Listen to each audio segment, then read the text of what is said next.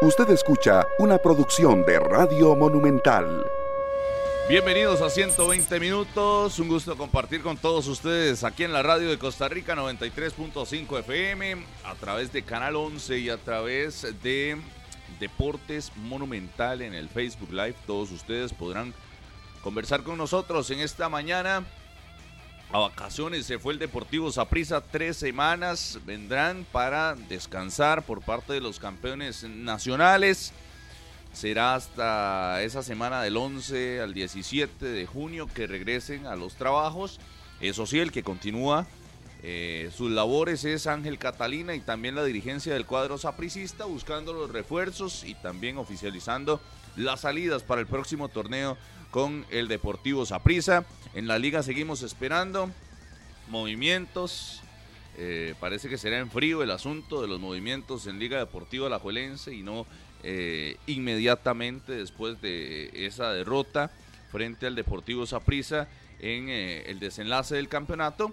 Y hoy tendremos invitado especial acá en 120 minutos, un campeón que vendrá, Daniel Martínez, aquí a la radio de Costa Rica. ¿Qué tal? Hola, un saludo para todos, Rodolfo, Daniel, amigos, amigas de Monumental, la radio de Costa Rica, en esta edición de martes de 120 minutos. Muchas gracias por estar con nosotros hasta las 11 de la mañana para que estén muy pendientes. Sí, vendrá uno de los zagueros titulares indiscutibles del equipo tibaseño a conversar un rato con nosotros de todo lo que fue este bicampeonato para el equipo sapricista. Otras noticias también de las últimas horas, ya se anuncia la convocatoria por parte de Douglas Sequeira para el torneo Tulón, el Maurice Revelo, que viajará el próximo jueves. Este grupo con algunos nombres bastante llamativos que tiene este llamado de Douglas Sequeira y también el mercado de fichajes lo de Alejandro Gómez, el guardameta que estaba en Turrialba, que es seguidor Rodolfo, el municipal Turrialba,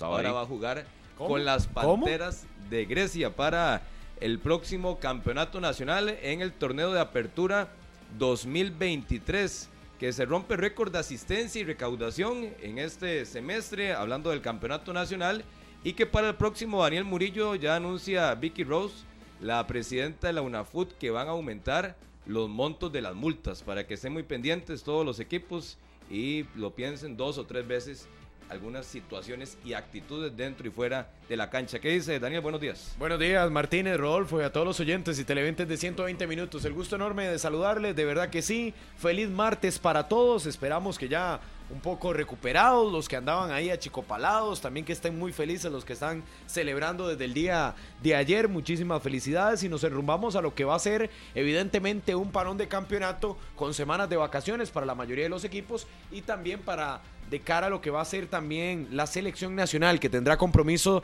el 15 de junio ante Guatemala en los Estados Unidos en Carson y posteriormente se trasladará a Filadelfia para enfrentar a la selección de Ecuador, un grupo de seleccionados que va a conocer su lista el próximo fin de semana, el 4 de junio, cuando don Luis Fernando Suárez entregue una lista de 23 jugadores en este caso, decía don Rolfo Villalobos el domingo anterior en la final que buscaban que fuera un poco más amplia para que Luis Fernando en los dos fogueos pudiera escoger en una serie de 28 más o menos jugadores. Sin embargo, se determinaría ya de que fueran 23 los mismos que van a la Copa Oro, los que también hagan el viaje para los dos fogueos. De esta manera, el calendario de la Cele sería 15 de junio amistoso, 20 de junio amistoso y el 26 de junio arrancando la participación en la Copa Oro 2023 con su duelo ante Panamá.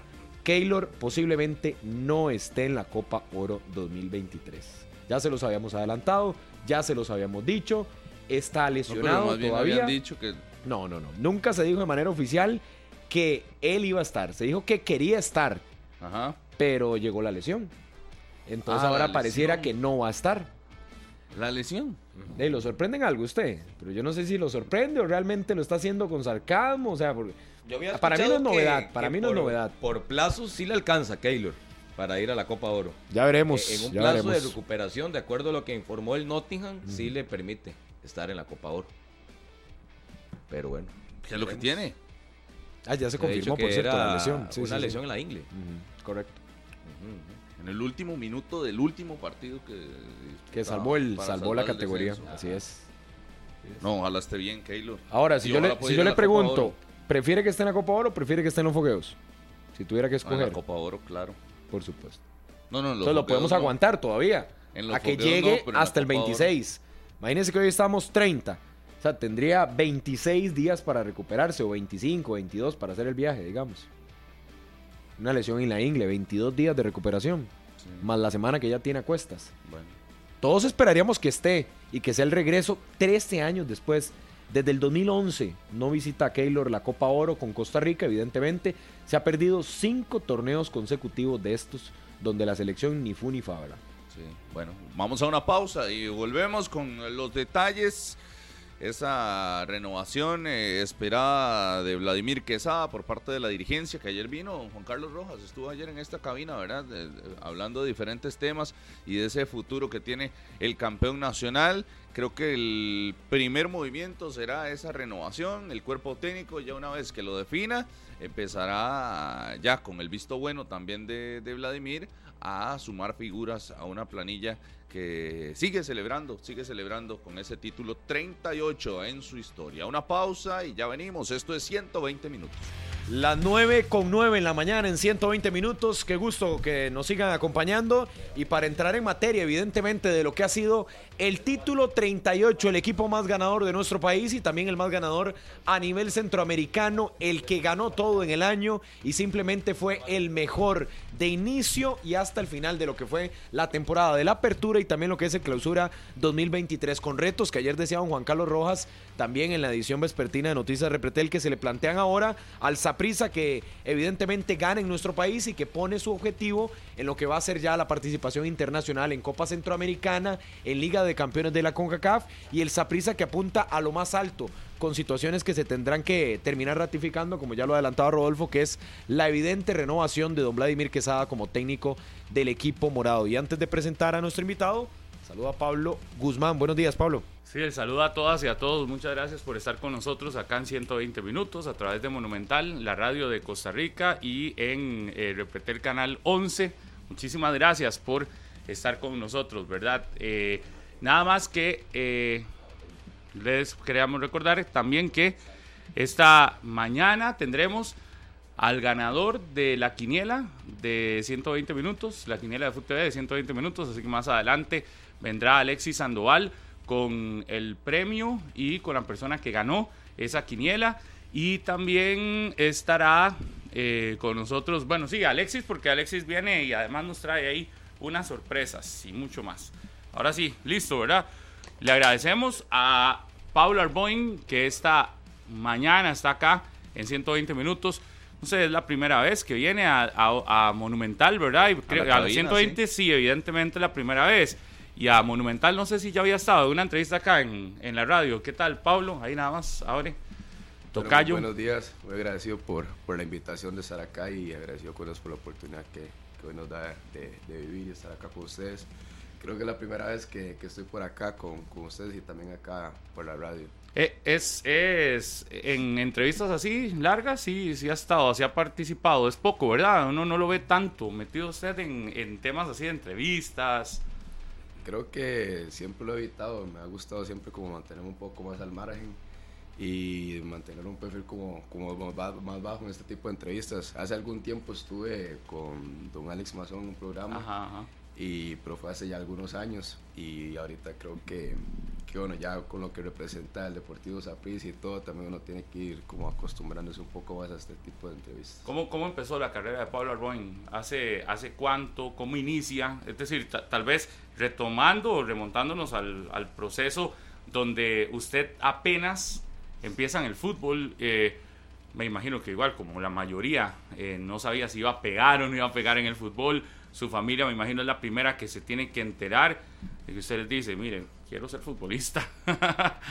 eso comenzó bueno yo soy de la Francia Siquirres ahí es un es un pueblo muy futbolero es un pueblo muy chiquito pero muy futbolero de donde los hermanos Meyers. Correcto, de ahí mismo. Y nosotros íbamos a mejenguear desde muy carajillos, por ahí siempre también le jalaban las orejas a uno cuando llegaba tarde, porque apenas iba a caer la noche ya uno tenía que estar en la casa y a veces la mejenga se extendía y, y uno seguía, seguía ahí. Pero todo comenzó allá en la Francia, después el papá de un, de un amigo, un compañero de la escuela, trabajaba en Guapiles y él llegó y dijo que iban a hacer unas visorías para la categoría U10 Entonces nos llevó un sábado y me recuerdo que ese mismo sábado el profesor nos dijo, éramos cinco, se quedan los cinco y el siguiente día, el siguiente día había un partido en Belén con Santos y en ese momento con un carnet solo pegaban una foto, una foto de uno y jugaba uno con, con otro nombre. Entonces creo que, que, todo comenzó todo comenzó así jugando con un nombre falso. ¿No se acuerda cuál nombre era? No, no, la verdad no, no, me acuerdo el nombre. Solo nos digo que si tenemos una foto tamaño pasaporte la lleváramos y con eso ya estaba. ¿Pero cómo le decían en la cancha? ¿El otro nombre o el Diable, como no nos conocíamos no y los compañeros, entonces digamos, le, nos llamamos como, hey, ma, cosas así porque no, no nos conocían. Y creo que nos tocó jugar a los cinco, jugamos esa, esa vez. Ahí en esa categoría estaba Ian Smith y Kevin Macís, que fue al Mundial con nosotros y estuvo con nosotros también, que ya ahorita no... ¿Cuántos años tenía en ese momento? Diez años. Diez años. Diez años. Desde ese momento llegué, llegué a Guapiles y desde ahí me mantuve. ¿En la escuela, en la escuela mejengueaba? Sí, en la escuela me geniaba, en la escuela y me geniaba uno con botellas, hacía bolas de papel con periódico y todo, con cualquier cosa que, que fuese para poder mejenguear, ahí improvisábamos. ¿Y, ¿Y porque la familia es futbolera o quién le, quién le inculcó ese gusto por el fútbol? No, mi familia, eh, parte de mi papá es atleta, ellos corren, la mayoría de mi familia todavía lo practican, yo también practiqué el atletismo, eh, a eso iba a llegar también, yo en su momento preferí correr que jugar eh, Después de los 10 años. Sí. llegaba y faltaba, una vez me acuerdo que el profesor Alberto Moraga y yo le dije que tenía diarrea, que, tenía diarrea, estaba mal el estómago. Y me vine a correr acá al Nacional, eran unas eliminatorias y gané y todo, y salí en el periódico y todo, y no era que, que tenía diarrea, ¿verdad? ¿Se dio cuenta? ¿Eran Juegos Nacionales? O... No, eran eliminatorias para centroamericanos. Ah, centroamericanos. Ajá, entonces y por ahí salió todo y, bueno, ahora uno lo toma en broma, en su ah. momento uno, uno preocupado y todo. Pero sí llegó un momento que ya con el profesor Popeye Herrera, ya íbamos para el Mundial Sub-17 y todo, él me dejaba mezclar las dos cosas. Y ya llegó un momento que me chocaban. Clasifiqué allá a Centroamericanos después y, y no me dio el chance para poder ir porque tenemos una gira a Argentina y ya estábamos a cuatro meses de, del Mundial. Entonces ya él hablamos muy tranquilamente y me dijo que él me entendía si yo quería correr o si quería jugar, que, que, él me iba a entender y iba a respetar mi decisión. Entonces ya fue donde yo tuve que poner las cartas sobre la mesa y, y pensarlo con mi familia y ver qué quería, qué iba a hacer, si iba a correr o, o, iba a jugar y fue al final que me decidí por el fútbol. ¿Y qué era lo que corría? 100 metros. 100 metros y 200 metros Pero, ya había clasificados centroamericanos en atletismo. En atletismo. Sí, iba a representar a Costa Rica como, como atleta. Pero también tenía el chance de representarlo en un mundial. En un mundial. Claro. Y ahí fue donde... Que, que, ahí fue como, como que, porque en ese momento iba tenía muy buenos tiempos y todo para la que tenía. Pero usted no estaba todavía convocado al mundial o sí? No, e-, era jugársela. Era jugármela, pero y usualmente era habitual en las alineaciones. entonces, digo, uno como que tiene también una referencia, ¿verdad? Sí, tenía la confianza del profe. Correcto. ibas para la gira. Correcto. y también estaba entre los, entre los tres capitanes del equipo. Entonces, uno va teniendo como una pequeña idea que... Pero ¿con quién toma la decisión? Porque me imagino que esa decisión tiene que llegar al momento en el que decís, ya hay que, hay que, hacer algo aquí, o, o, sigo acá o acá. Creo que en, ese momento me fui más por, por la parte económica. Vengo de una familia muy humilde y en ese momento mi mamá recién estaba viniéndose para, para Heredia. Era un momento un poco complicado, un poco difícil y en el atletismo es difícil, digamos, de vivir el 100% de ello. O sea, ello no depende 100% de uno mismo. Y en ese momento, y la situación está un poco complicada también, y también hablando con algunos compañeros que me aconsejaron, y me llegué a, me llegué a decir por, por el fútbol, y al final es algo que no me arrepiento. Igual inclusive después de eso volví a correr, unos años después volví a correr en un abierto que se abre acá, en, en el Nacional, y cada vez que puedo tengo el chance y lo practico, y también es algo que que en el fútbol, en mi carrera ahora también lo pongo a prueba y es algo que me ha ayudado muchísimo. Con 16 años, Pablo, al final terminaste tomando esa decisión. Correcto. y, sí, con 16 años. 16, sí. ¿Y hubo alguien que se te acercó más, en el que confiaste más para poder al final tomar la decisión y que escuchaste más? Creo que en ese momento tomé la decisión con, con mi psicólogo. En ese momento estaba con, con el psicólogo, tenía un, un bueno, a lo largo de mi carrera he tenido algunos problemas de, de, agresividad, de, de, de, ser impulsivo. En ese momento estaba con psicólogo en la federación y todo, entonces yo también lo, lo comenté con él y también él fue, él fue de gran ayuda para, para poder tomar esta decisión de, de, seguir en el fútbol.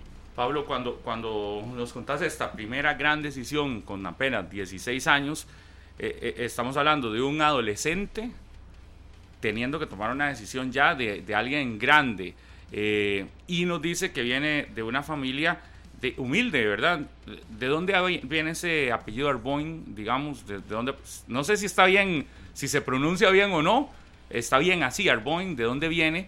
Y, y, digamos, si nos puede contar un poco más de su familia, evidentemente, de, a la hora de tomar la decisión, dice usted que va también mucho por el plano económico, eh, no sé, usted allá en la zona atlántica generalmente pasa mucho de, de, trabajos esporádicos, de que las familias dependían mucho de las bananeras, otros de, de, empleos hasta no formales. Entonces me imagino que también por ahí tiene que venir el decidir. Aquí, aquí tengo que, ver más por cómo, cómo salgo adelante, porque si no también llega un momento en el que voy a tener que, que dedicarme a trabajar, porque no me van a poder dar todo en la vida. Correcto, eso fue, bueno, mi mamá trabajaba en una boutique en Limón y después de eso la trasladaron acá a Heredia. En eso la boutique no le fue tan bien, la cierran, mi mamá se queda sin trabajo. Nosotros vivíamos en casa de una tía que estaba por acá, acá en Heredia. Y eso fue donde era el Balcariari. Y, y, mi tía también tiene su familia, tiene tres hijos, su esposo, era un poco incómodo.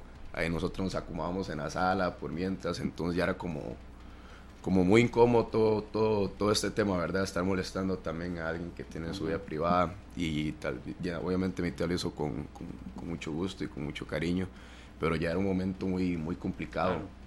Entonces ya mi mamá tuvo que buscar, buscar trabajo, otro lugar. En ese momento estaba con Kurt Morsing, que era mi, mi agente. La verdad en ese momento me ayudó mucho económicamente. Yo le dije que mi mamá quedó sin trabajo él me ayudó con una gran parte para poder alquilar un apartamento, para poder pasar una gran parte. Entonces, bueno, a, a si en algún momento lo escucha, ya no trabajo con él, pero es algo que, que, tengo en mi corazón y que siempre le voy a agradecer porque ese momento que ocupaba la ayuda, él me, él me la brindó. ¿Y, ¿Y, ustedes eran aquí con quién? ¿Con su familia? ¿Eran...? Yo me vine con, con mi mamá. Mi mamá en eso vino para acá, yo vine a hacer las visorías a la selección y en eso también quedé. Eh, y después tuve una lesión que estoy casi un año sin jugar, entonces me, me fui por atrás para Siquirres y, nuevamente volví a iniciar a jugar y me volvieron a convocar y ya desde el 2013 estoy acá. Y, y, su mamá y usted, se cuando se tienen que regresar allá, ya es cuando le empiezan a convocar en Santos. No, mi mamá se quedó acá. Ajá, usted se devuelve. Yo me devuelvo, mi mamá se quedó acá trabajando y yo me devolví para allá. Después de eso tuve una fisura en la cadera y fue un poco complicado con la directiva en ese momento del equipo, estaba muy joven y todo, entonces estuve aproximadamente 11 meses sin jugar y tenía que estar como año y medio, dos años si no me operaban sin jugar. Pero di una cabeza en verdad, iba a ver las, las mejengas al barrio y todo, y en ese momento estaban jugando ligas y agarré cofal, me llené la mano y agarré en la cara y me calenté. y así, ese momento... Liguitas, liguitas, las famosas liguitas, Las famosas ligas, estaba con Denison Mason, competición de Guapiles, que también es de ahí del barrio. Y bueno, nosotros le hicimos Chepino, entonces más Chepo, yo estoy cansado ya de verlos mejenguear y todo, y uno se quema y uno se iba para la casa a veces con cólera y me metí. Y, no empecé a sentir nada, no empecé a sentir nada y, y ya después digo yo a mi mamá, no voy a volver a Santos y mi mamá no quería que yo, que yo volviese a Santos porque no me habían querido ayudar en ese momento. Mi mamá quería que me fuera para Limón. y yo le decía, no, yo no, yo no quiero ir a Limón, yo quiero ir a Santos, mis amigos están ahí, todo eso. Entonces, al final mi mamá me respetó la decisión, tomamos la decisión de volver a Santos y como a las tres, cuatro semanas de volver a jugar, me volvieron a convocar. En eso el profesor era Frank Carrillo. Entonces me volvieron a convocar y ya volví otra vez acá a venirme con mi mamá. Desapareció la lesión en la... ¿Perdón? Desapareció la lesión, la fisura. Sí, después ya cuando estábamos más próximos al mundial me hicieron unos exámenes Sí, sí, sí, la cofaleada. mágica. Ahí con la pauta. Sí, y era el cofal fuerte. Alguien le va a pasar la factura. comercial, comercial. Eh, ahora que escuchaba decir, no, todo el mundo se atreve, Pablo, a, hablar de cosas así tan, tan personales, pero nos, nos cuenta usted una parte que quizás pocos conocíamos, eso de, de, trabajar con un psicólogo. Pues, quizás a la gente le da miedo hablar de esos temas, ¿verdad? De, de los temas de, situación de, salud mental también que tiene uno y que todos tenemos en algún momento que buscar ayuda. Eh, y a usted, ¿quién es el que le dice que tiene que buscar ayuda con el psicólogo? Y, esa parte que nos decía que, que, lo ayudaban a trabajar para mantener eh, la ira, ¿era? O sí, contener la ira, me imagino. En ese momento, bueno, creo que eso no es un tema de para avergonzarse, creo que más bien hay que ser uno muy honesto y también reconocer en el momento que usted está fallando y necesita ayuda. Y fue el profesor Popeye, porque algunos partidos jugábamos y explotaba así demasiado. Entonces él, él me dijo que él me quería ayudar, que él veía potencial en mí y todas esas cosas. Entonces que, que trabajar, iba a trabajar. En ese momento trabajamos con el psicólogo, pero todo el grupo. Entonces que algunos jugadores íbamos a trabajar individualmente en sesiones personalizadas con el psicólogo. Yo estuve así aproximadamente como cinco años con, con, con el psicólogo y bueno, fue con el mismo y con el que hasta la fecha a veces cuando tengo un cierto problemilla por ahí comento porque bueno, ha sido con el único que he estado y al que le tengo toda la confianza y sabe todo sobre mí. Y me imagino que eso, eh, con 16 años usted eh, empieza a ir. Fue, fue difícil, digamos, le querer era como aceptarlo, porque en ese momento yo decía a mi mamá, yo no estoy loco. Sí, lo que todos pensamos. Sí, sí. Yo tenía 16 años, ¿verdad? Todavía muy maduro y todo. Y yo le decía a mi mamá, no, yo no estoy loco, yo no estoy loco.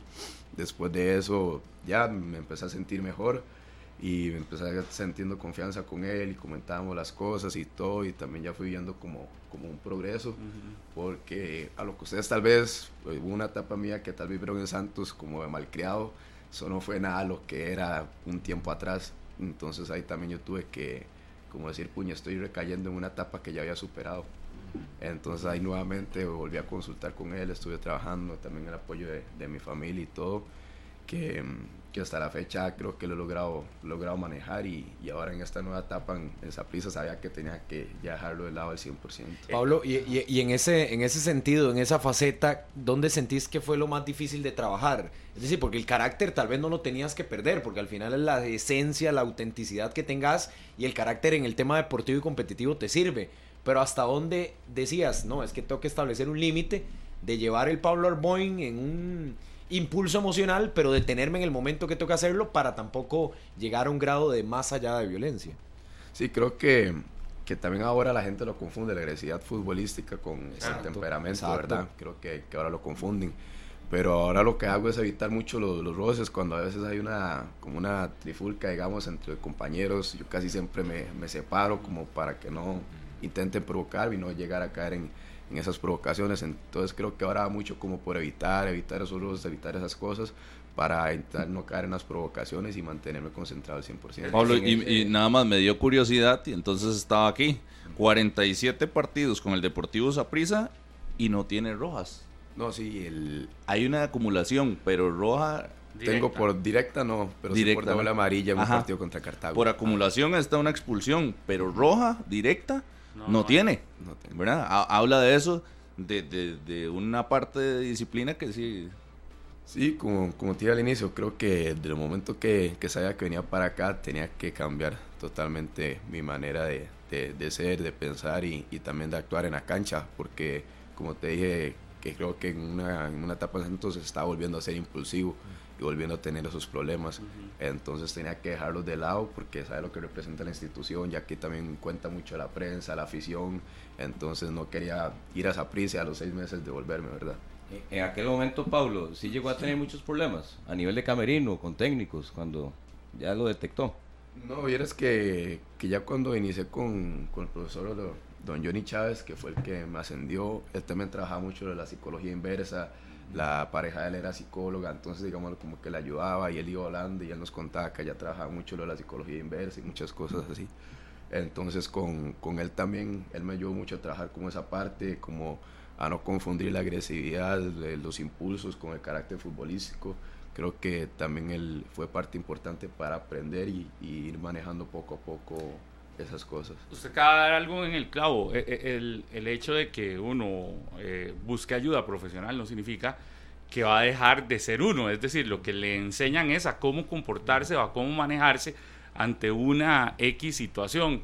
Y ahora usted decía algo clave y es, ¿qué hago ahora? De, evito estar donde pueda. E- Es lo mismo que una persona alcohólica cuando decide dejar el alcohol, la mayoría dice, ni siquiera voy a una fiesta donde haya alcohol porque, porque al inicio me cuesta. Eh, eh, todo ese tipo de decisiones son, son, son pequeñas decisiones que se tienen que ir tomando en el día a día. Me imagino que también a usted en algún momento de, le costó decir, no, en lugar de irme a meter a la bronca, me voy a separar, me voy a ir de la bronca. E- e- esas son decisiones momentáneas y ahí es donde usted dice, mire, si estoy creciendo, donde dice, ah, no, no, estoy recayendo, entonces me tengo que volver a, a- meter en el camino. Sí, es que, bueno, yo, bueno, mi esposa es la que también me pega los jalones de oreja, ¿verdad? y en eso, cuando estoy en Santos y se da todo lo de, lo que está la oportunidad para ir a esa prisa, estaba próximo a ser papá. Entonces mi esposa me dijo que qué tipo de padre quería ser yo para, para mi hija y qué tipo de ejemplo le quería ayudar a ella.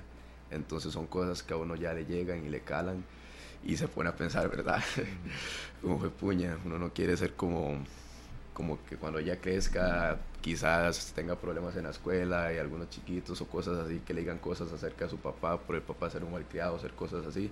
Entonces yo quería ser un papá diferente y que ella viera un ejemplo diferente en mí cuando ella ya estuviese más grande. Usted se consolida en Santos, le vemos buenas temporadas en el equipo de Santos y llega un momento en el que le aparece la opción de esa prisa. ¿Cómo fue esa, esa, esa noticia? ¿A quién se la da? Eh, y, y qué hace usted cuando le dicen, en Saprissa están interesados en usted? En ese momento lo habíamos manejado creo que un año antes de yo venir a esa prisa. No se dio por diferentes razones. Después pasó seis meses antes, que fue cuando tuve un problema en Santos con, con el hijo de un directivo. Y en ese momento venía llegando un ángel al país y como que vino este tema de problemático, ¿verdad? un problema ahí grande y todo. Entonces quedaron como, como pausadas las negociaciones. Después de eso, después de eso, Don Ángel siguió dándole seguimiento y al finalizar el torneo iba yo para Cartago casi que las últimas fechas y recibí la llamada de mi representante que el interés de esa pieza estaba fuerte, que habían visto un cambio en mí muchas cosas. Entonces ahí fue donde yo tenía también otras opciones para, para ir a Ecuador y a, y a Perú. Y fue cuando, cuando dije, no, yo quiero jugar esa prisa. Yo fui morado desde muy niño y era un sueño que tenía, ¿verdad? Y económicamente era mejor Claro. las ofertas afuera, pero yo quería jugar en esa prisa. Quería Esa quedarme fue en una decisión propia. Entonces usted llega y le dice al representante, Cuando él me dijo no lo dudé, yo le dije sí, démosle, para adelante. Pero las otras, no, no, yo quiero ir a. Sin negociar un poquito más, Pablo, ahí, no sé, O sea, algo, ya, condiciones o algo. sí, ya le tocó a él. Ya le a él y ya conversar un poco más profundo, pero yo estaba seguro que quería Pablo, pero en ese último año precisamente y traías un antecedente que creo que es vital. Cuando ves la situación que pasa con el directivo, aquella corrida en la cancha de Leval Rodríguez y todo, cuando ya se había dado un interés de esa prisa, ¿sentiste que se te podía ir esa opción de consolidar tu sueño, de llegar al equipo que querías llegar como el Saprissa? Es que en esos momentos de cólera no, no, Nada. no, no, no piensa Pero nada. después decías, uy, qué tirada lo que hice. Después ya cuando, cuando pasó todo el problema y todo, ya uno, ya el siguiente día ya en frío, ya uno fue puña. Entonces ya mi esposa torta. me vuelve a regañar por sus impulsos. Usted mismo está llevando su carrera abajo y está creando una imagen muy mala. Entonces ya uno empieza también otra vez a pensar, a pensar, a pensar. Porque de eso casi que borrón y cuenta nueva y el nivel no solo vino para arriba, sino que también lograste consolidar esa opción en esa prisa. Sí, es que en ese momento, bueno, creo que hice 6, 7 goles en Santos para un central y era Ah, muy, sí. muy bueno. Y me estaba yendo súper bien. Entonces yo digo, yo sí, ya es mi oportunidad para, para volver a tener ese chance de poder ir a, a un equipo grande. Y fue cuando pasó el problema con el directivo y que todo se vino abajo. Después el siguiente eh, torneo fue muy bueno también. Y ya fue cuando, cuando Don Ángel toma la decisión de llamar a mi representante y, y echar para adelante con las negociaciones. Y, era, y eran buenas las ofertas en Ecuador, porque imagino que comparado con lo que se establece acá en el país, sí es muy significativo. Sí, era, tampoco era muchísimo, pero sí era muy bueno. O sea, sí Ujú. era económicamente muy buena la, la, la propuesta. Pero como le digo, esa cosa que uno tiene, ese sueño de, de niño, de querer jugar. A esa puro prisa. corazón. Sí, también de cuando uno, Ah. cuando jugaba acá con Santos y estaban cantando, uno inconscientemente a veces, ¿verdad? Cuando el partido estaba parado y todo, uno como que tarareaba y cosas así, y uno decía, yo quiero vivir esto en algún momento. Y ahora ya viviéndolo, jugando ahí y todo, ver como lo que significa la afición del Saprissa, ya estando, apoyando, es, es increíble. Se, se montaba con los cánticos de la última. entonces. Se empezaba a tararear un poco ahí. 9 y 33 de la mañana. Estamos conversando con Pablo Arboin acá en 120 minutos, a quien le agradecemos. Yo siento que mucho de esto no lo conocíamos, ¿verdad? Gran parte de su historia es poco y ahora nos contaba Pablo que siempre ha estado como muy lejos de, de la parte de medios y de la parte de, de mediática, digamos, y, y conocer la historia y conocer tan a fondo. Sí, empieza como atleta, nos decía, eh, a los 10 años le dan la primera oportunidad de estar en el fútbol, ¿verdad? Luego eh, tiene que tomar la decisión entre... Sí, es que este está... ya le traen café o té, ¿qué prefiere? Té, ok, ya le traen té. Es que esto parece un iglú. No, es que a usted le gusta frío así. A mí me gusta frío, pero es que sí está muy frío. Sí, esa posición de usted es mejor correr la banda derecha, Pablo, que estar ahí. Y resulta que eh, toma la decisión entre atletismo y fútbol. Este, luego le dan el chance y ahí es donde tiene que tomar la decisión entre voy a, a- o- o un mundial juvenil o ir a unos centroamericanos. Luego ya pasa, se consolida en el fútbol.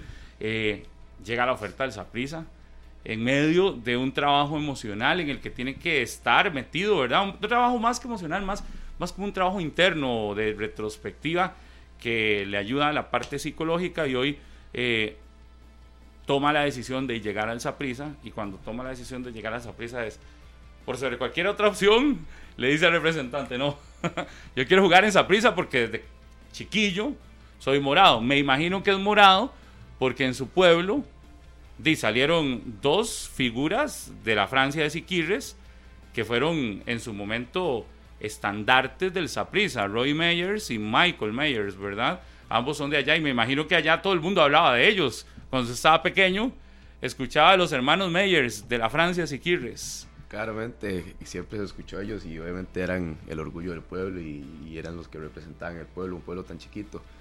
Pero creo que no fue por ellos, porque en mi casa están como mayor, mayor- la mayoría son liguistas. De verdad. Solo un tío y yo somos, somos apricistas, ¿verdad? Su mamá lo contó, ¿verdad, doña Gretel? Sí, mi mamá, Lo terminó correcto, contando un mi día mamá lo, estos. co- lo comentó porque ya nosotros vivíamos con mis abuelitos. Ella era manuda entonces también. Es. Es, es manuda, pero dijo ahí en una declaración a Estefan Mon que donde jugar usted iba a ser y lo iba a hecho- apoyar al máximo. De hecho, ahorita la vamos a escuchar. Estefan está pasando un ligado, una, un extracto de la conversación que tuvo con su mamá ese día. Antes de la final fue. No Sí, sé si ya- usted lo escuchó. Sí, sí, sí, lo, sí tuve la oportunidad. Eh, ellas manudas y mi hermano y todos son son súper manudos y mis hermanas, hasta mi esposa. entonces, entonces llegaba, había uno- unos vecinos que eran de, de, de acá de Tibás, que ellos tenían una quinta a la par de la casa de mi abuela. Ellos eran súper morados. Y entonces siempre llegaban ahí, a veces llegaban como varios familiares y empezamos a menguear. Tienen una canchita pequeña y mejengueamos. Y un día la mm, doña Cina Palma, la afinada, ella me regaló una camisa. Decía, era de Jervis Drummond. Entonces yo jugaba y yo decía que yo era Ah, Jervis. Jervis. Drummond. Yo decía que yo era Jervis Drummond y que sí con eso.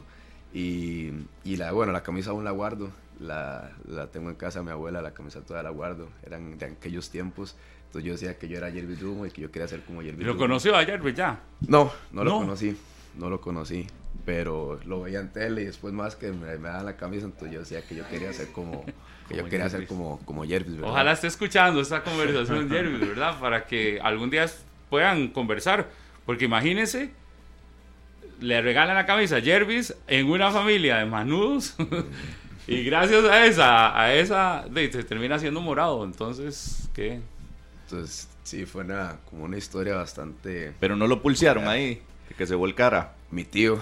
¿Sí? Sí, mi tío. Bueno, mi papá también es liguista. Mi papá es súper manudo. Creo que toda mi familia en realidad es súper manuda, pero yo crecí con, con eso de, de, niño. Me acuerdo que en su momento, cuando tuve la oportunidad de irme a Noruega, también tuve el chance de ir a la liga y mi familia estaba contentísima, ¿verdad?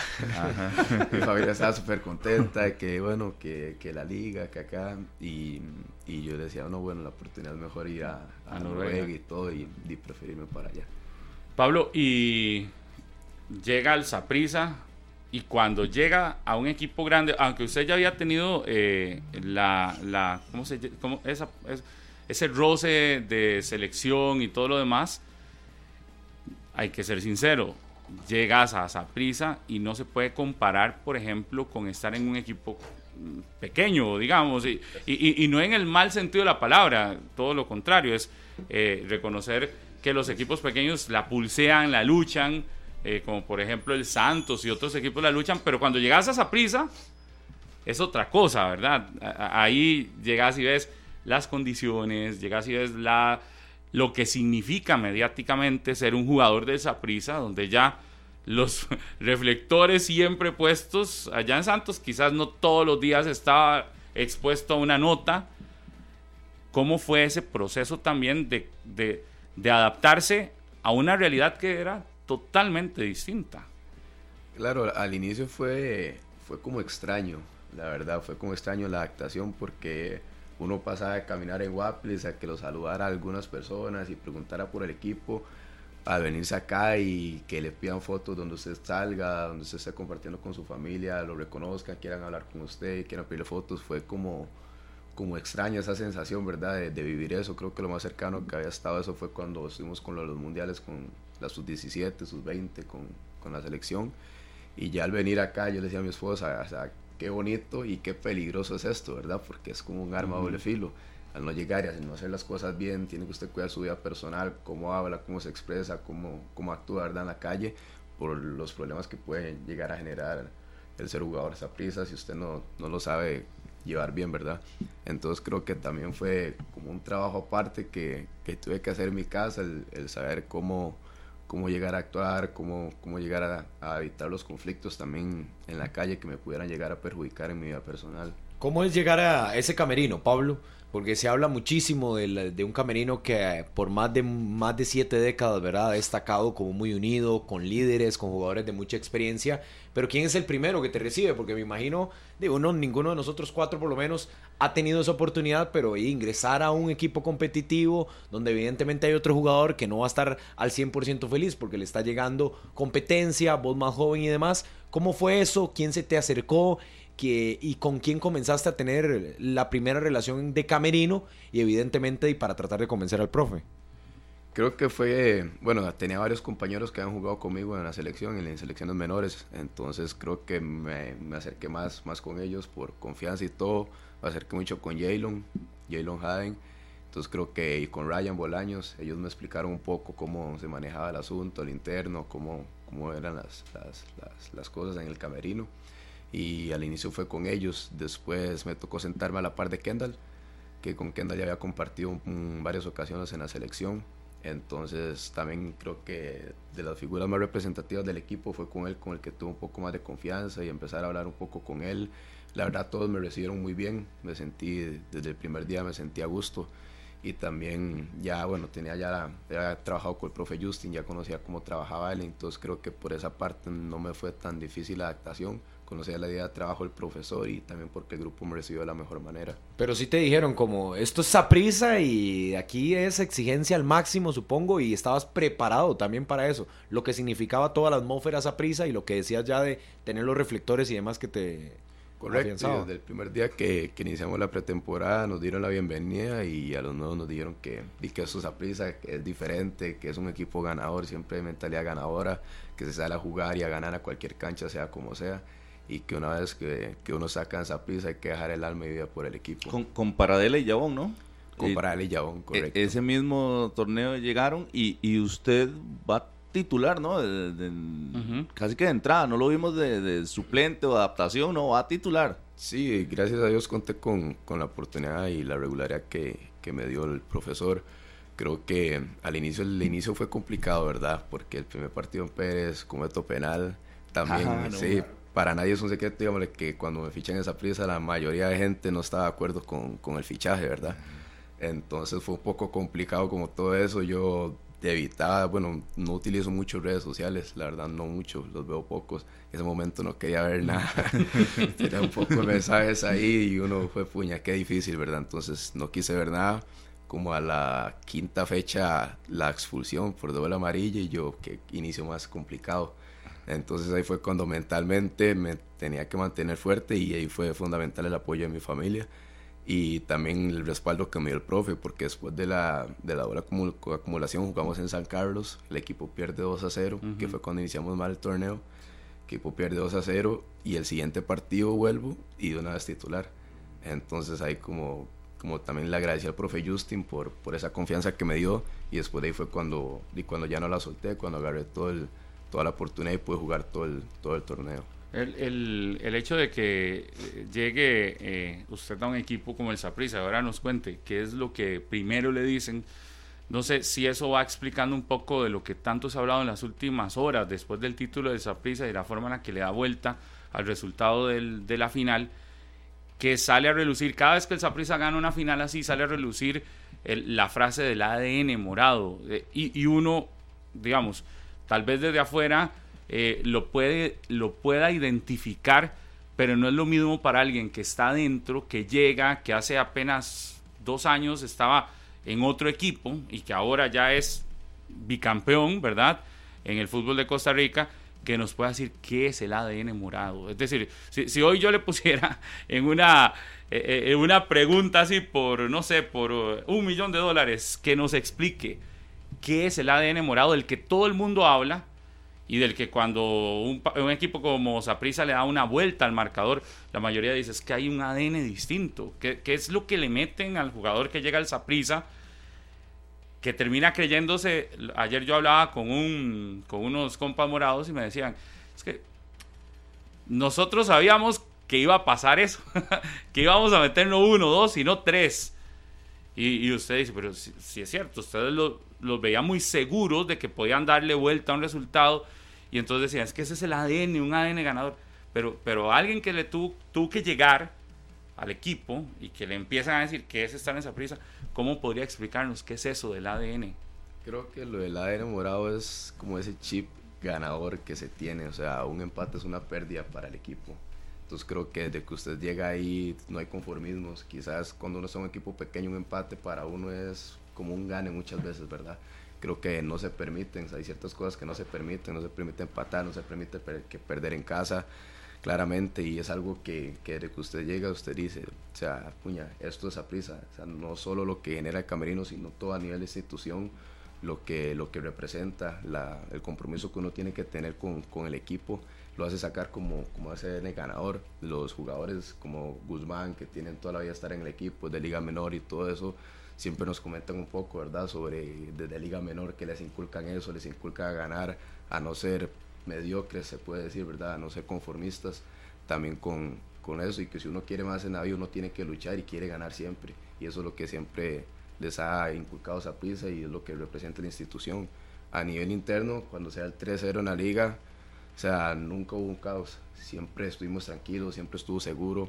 Por ahí muchas personas tal vez lo comentaban, ¿verdad? Esa prisa está acabado, esa prisa eso, esa prisa lo otro. A lo interno siempre estuvimos muy seguros, o sea, no confiados, pero estábamos seguros de que, de que íbamos a sacar el resultado. Cuando sea el 1-0 en, en el Morera Soto, el equipo estaba jugando muy bien, estaba jugando súper bien. En ese momento uno decía, puña, estamos bien, estamos bien, y cae el gol.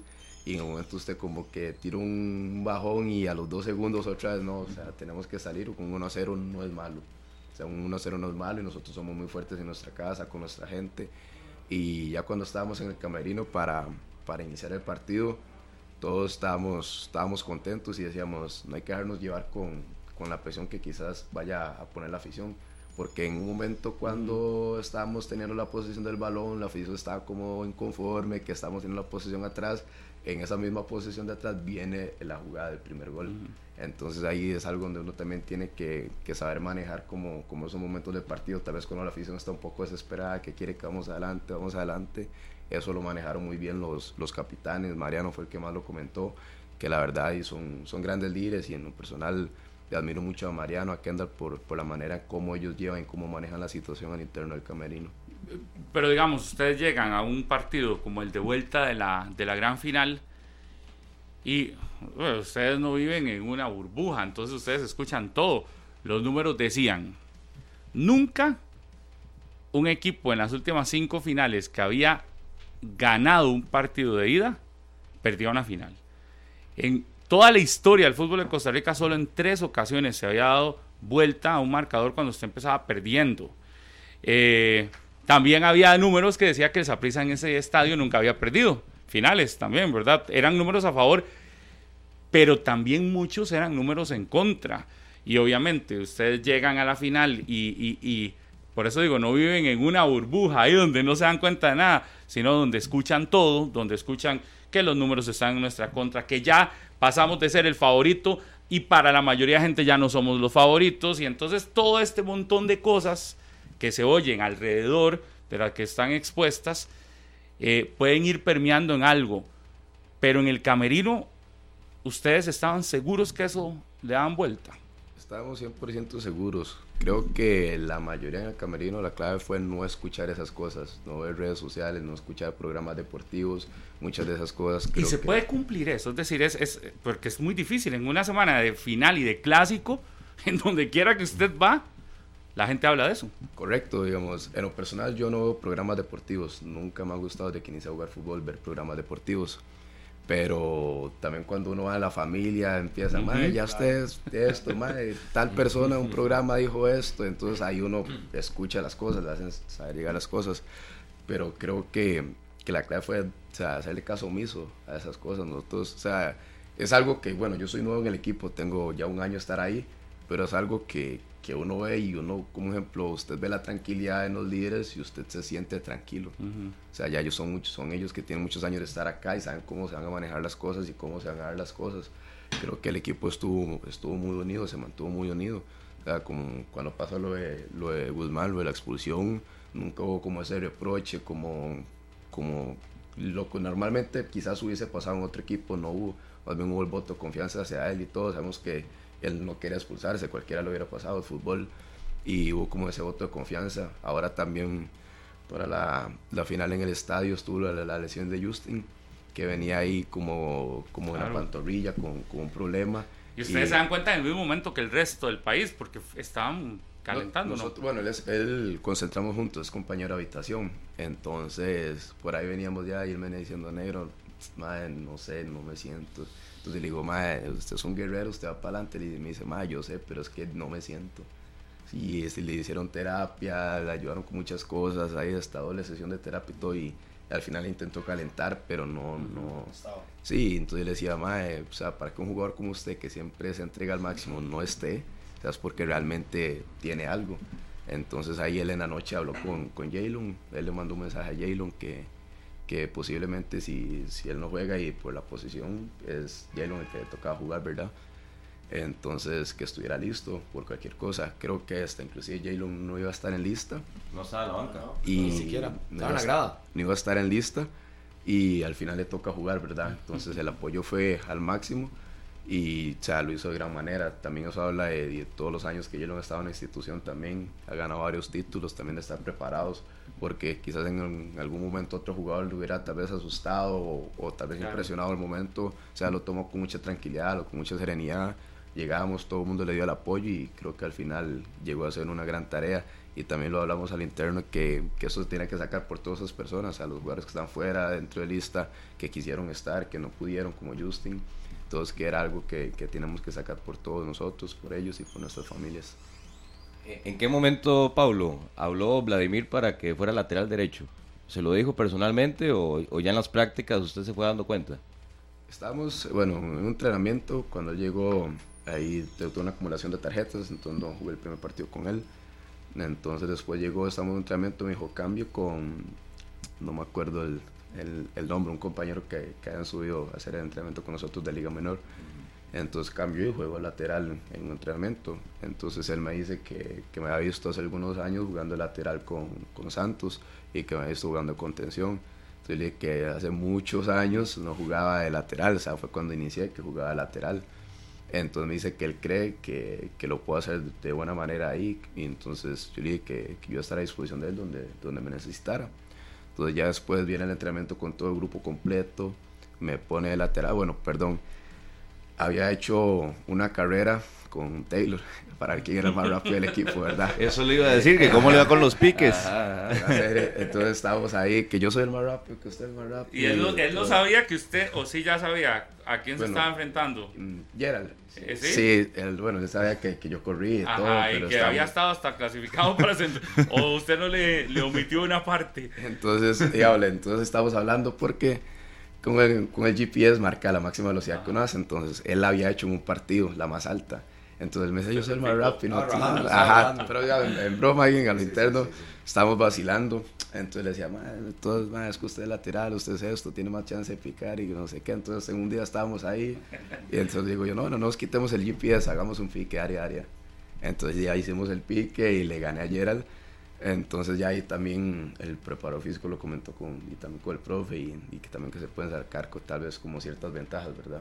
Entonces creo que cuando jugó el primer partido lateral estaba como nervioso, la verdad sentía como, como ese nervio y una posición nueva al, ya el torneo iba avanzado y todo y tenía muchos años de no jugar ahí.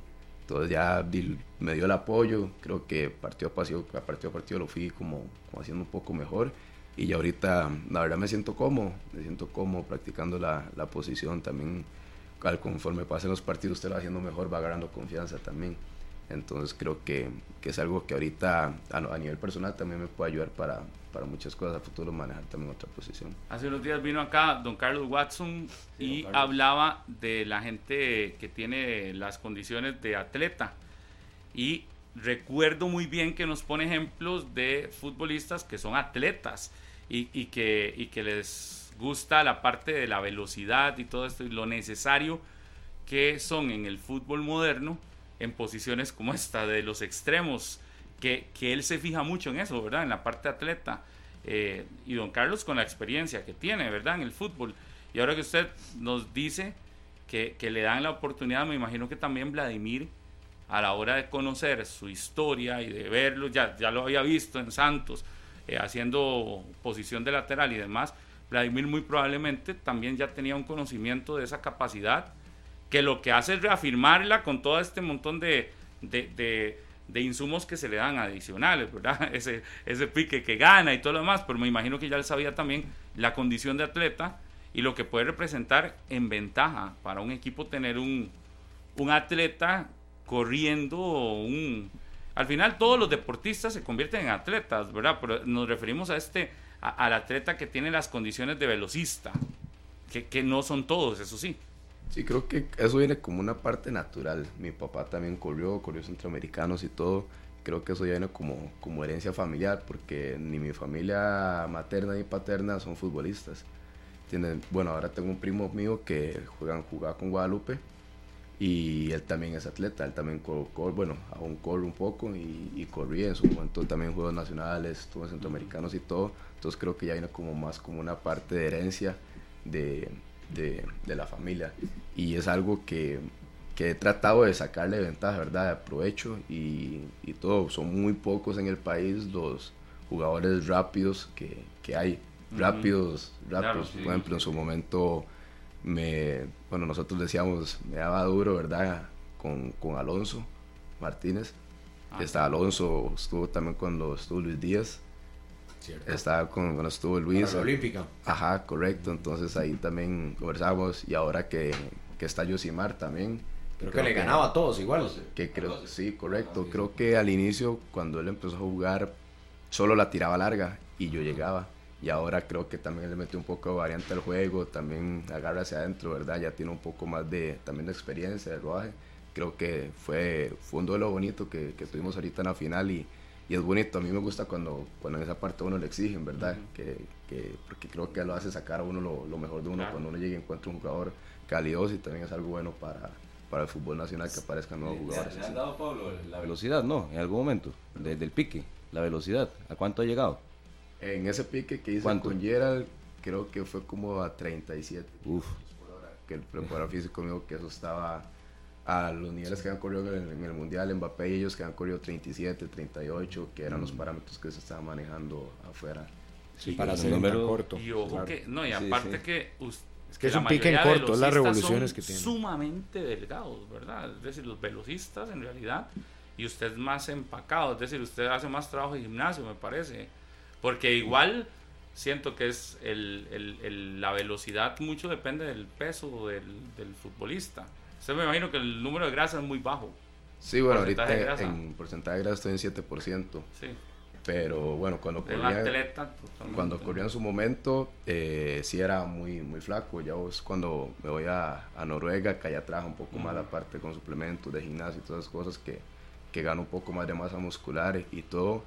Pero que eso más que todo va con las fuerzas en las piernas, en la velocidad, va en la fuerza en las, en las piernas, como como usted te arranca, como usted te explota. Entonces creo que por eso también en el fútbol a las personas que tal vez no cuentan con esa, con esa riqueza, digamos, se trabaja mucho la fuerza explosiva, porque todo eso va del arranque, de la explosividad que usted tenga en las piernas para poder llegar a, a esos cosas de velocidad. Pablo, ahorita contabas lo de, lo de Alcócer que te retaba precisamente en ese plano físico.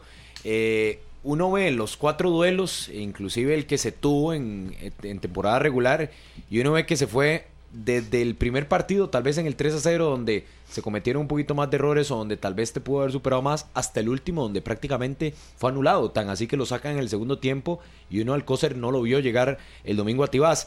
En, ese, en esa evolución de partidos con cuatro compromisos seguidos contra el mismo rival, donde sabías que te lo ibas a topar sí o sí, porque la liga no iba a cambiar lo fuiste estudiando de lo que tenías previo, lo fuiste analizando, esas variantes que vos decías que tenía Alcócer cuando tomaba la pelota, cuando intentaba tirarla largo, para poder anularlo y llegar a controlarlo.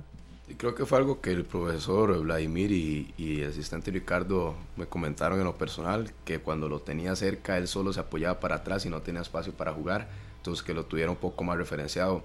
También me pasaron los videos, también analizando los videos de las ocasiones cuando lo tuve cerca y cuando no, era cuando él se hacía más fuerte. Entonces ya fue como... Cuando le dabas espacio. Correcto. Cuando lo dejabas pensar. Porque ya cuando él agarra y viene con balón dominado es donde es el fuerte de él cuando él lo tenía un poco más referenciado, más cerca, era cuando tal vez él se apoyaba, no podía, no podía girar y no podía tal vez hacer su juego. Fue muchas que le anticipaste también. Correcto, entonces fue, fue creo que como la clave también analizar los videos, ver, verlo a él, ver las cosas que también uno hizo mal en el partido y corregirlas. Y creo que en los últimos dos partidos creo que al final se sacó muy bien la tarea de de tratar de anularlo. Y sentías que, perdón, nada más con eso, que sí sentías que había una diferencia física, es decir, porque estabas vos, más potente, pero él siendo veloz también, tirando la pelota, y, creo que en, en el revulsivo eh, tal vez acelera hasta más rápido, es decir, logra concretar una velocidad más alta eh, en más corto espacio aunque al final vos le saqué la ventaja porque vimos piques largos hasta línea de fondo de los dos, llegando los dos parejos a, la última línea. Sí, en unas cuando yo iba al ataque, que también las tiras largas, él llegaba, entonces yo sabía que si seguía corriendo, también él iba, él iba a llegar porque es muy rápido.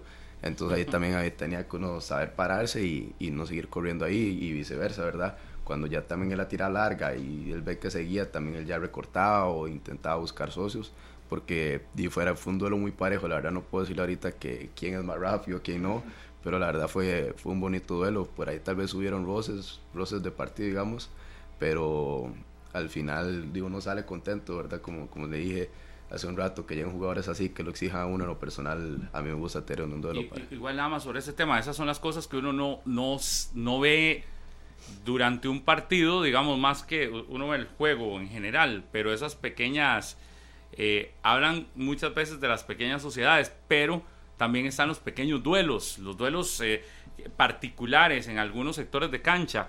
Y en ese caso, me imagino que también para usted es como un, como un, no sé, como un análisis, sí, al rival, pero es también como un reto.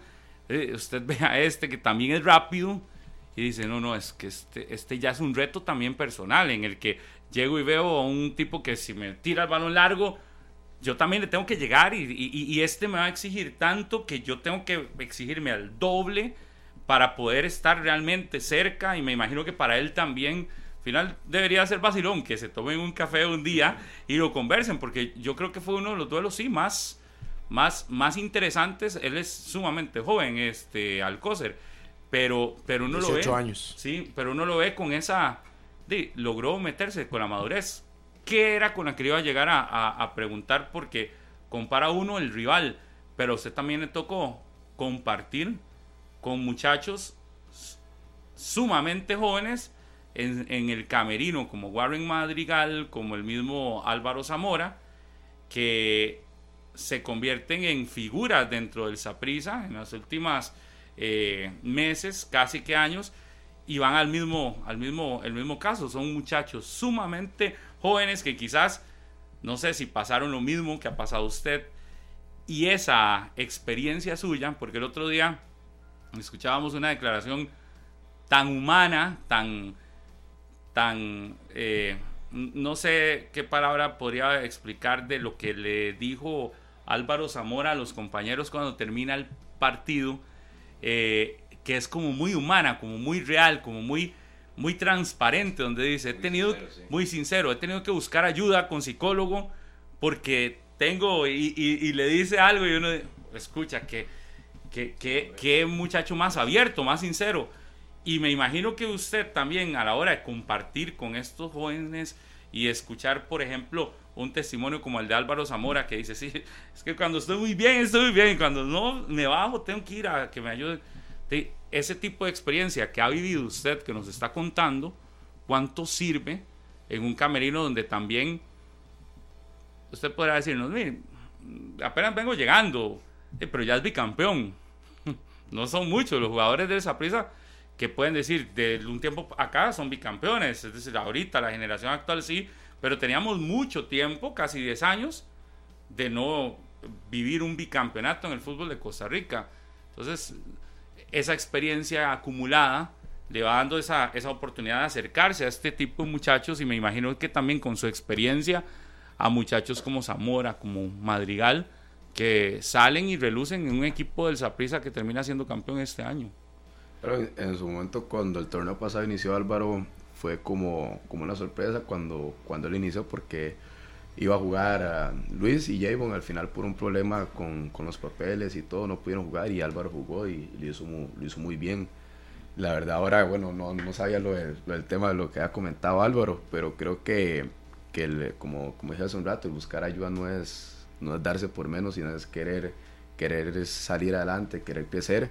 Y creo que, bueno, ese tipo de cosas yo las viví, ya las viví hace algunos años ahora las está viendo Álvaro buscar ayuda y creo que es muy bueno aparte de él. También a lo interno converso con él no mucho. Tal vez cuando estamos ahí en el rondo cosas así converso con él. Pero es bueno cuando porque en su momento yo había escuchado de otra persona que, que sí es un poco más reservado. Él habló conmigo estaba en selección mayor y, y él me dijo porque el profesor me dijo el profesor Popeye me dijo que cuando yo le dije es que yo no estoy loco él me dijo, el buscar ayuda no es estar loco y, todas esas cosas. Entonces, al ver uno que otra persona fue al psicólogo, buscó ayuda y que en ese momento era referente en, la selección, a uno lo llena también de confianza. Decía, él pudo, yo puedo y, y, querer hacer esas cosas. Y también uno ya dice, puña, no solo fui yo, no solo fui yo el que estuve en ese momento. Y creo que ahora Álvaro, con, con la ayuda que está buscando, tal vez el saber de que otras personas, otros compañeros pasaron una situación similar y estuvieron buscando ayuda, creo que también, también sería bueno para, para él saberlo. ¿Cómo es la relación con estos muchachos jóvenes cuando llegan? Uy, perdón, ¿cómo es la relación de estos muchachos jóvenes cuando llegan al, al Saprisa, por ejemplo, con Warren? Warren tiene 18 años, hasta gol en una final hace ahora. Y uno lo ve y tiene una cara de chiquillo de verdad, realmente eh, impresionante. Y, y, lo veíamos en la celebración, ahora que le salen a uno en TikTok o en Instagram tantos videos de la celebración. Y de hecho hay un momento donde dicen, eh, Warren me representa, está en la tarima y Warren ahí como, como atrás y todos los más grandes al frente, más extrovertidos. E, ese tipo de relación con estos muchachos más que vienen apenas surgiendo.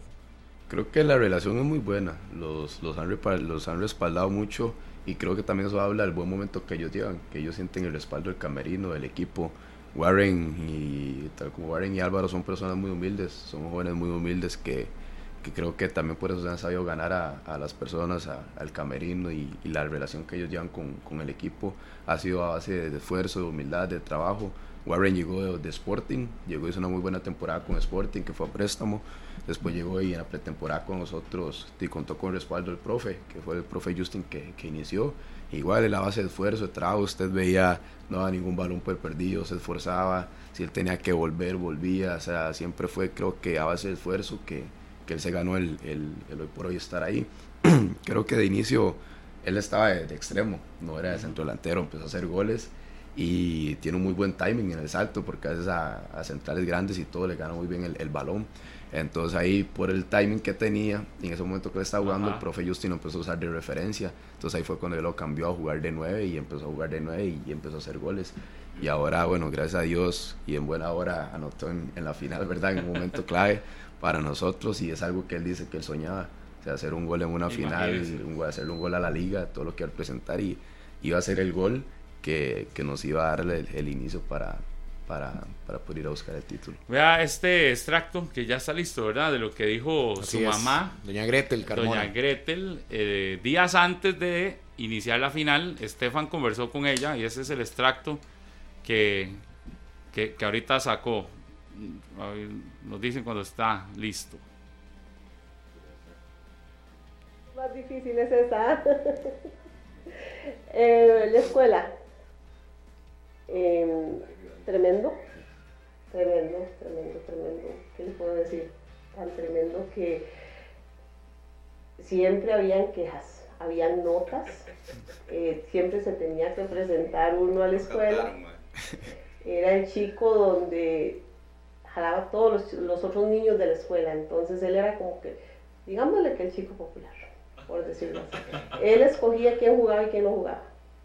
Que fue lo primero que yo pensé, bueno, eh, mucha alegría. Le dije, es una institución muy grande, muy reconocida, digo yo, es un gran paso, es un gran logro en su vida. Tiene que ir y saber pensar y madurar. Yo, vea que es una afición demasiado grande y pues yo creo que hasta el día de hoy lo ha hecho muy bien. Eh, me siento creo que una morada más ahora. Eh, y yo creo que esos colores quedaron de lado porque apoyo a mi hijo 100%. Con, así sea el equipo que vaya, ahí voy a estar con él apoyándolo.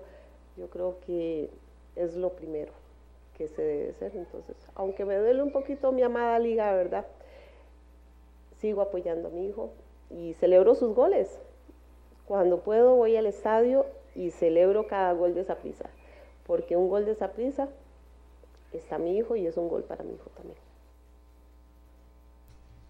Ahí está. Sin lugar a dudas, si podemos apoyarnos ahí para los compañeros de Canal 2 también con las imágenes. Pero qué decir, Pablo, pues también lo cantaron eh, de cómo era de joven, el dueño de la bola, el que mandaba y escogía equipo. No, no, es que era, era complicadillo de, de joven, entonces fue puña.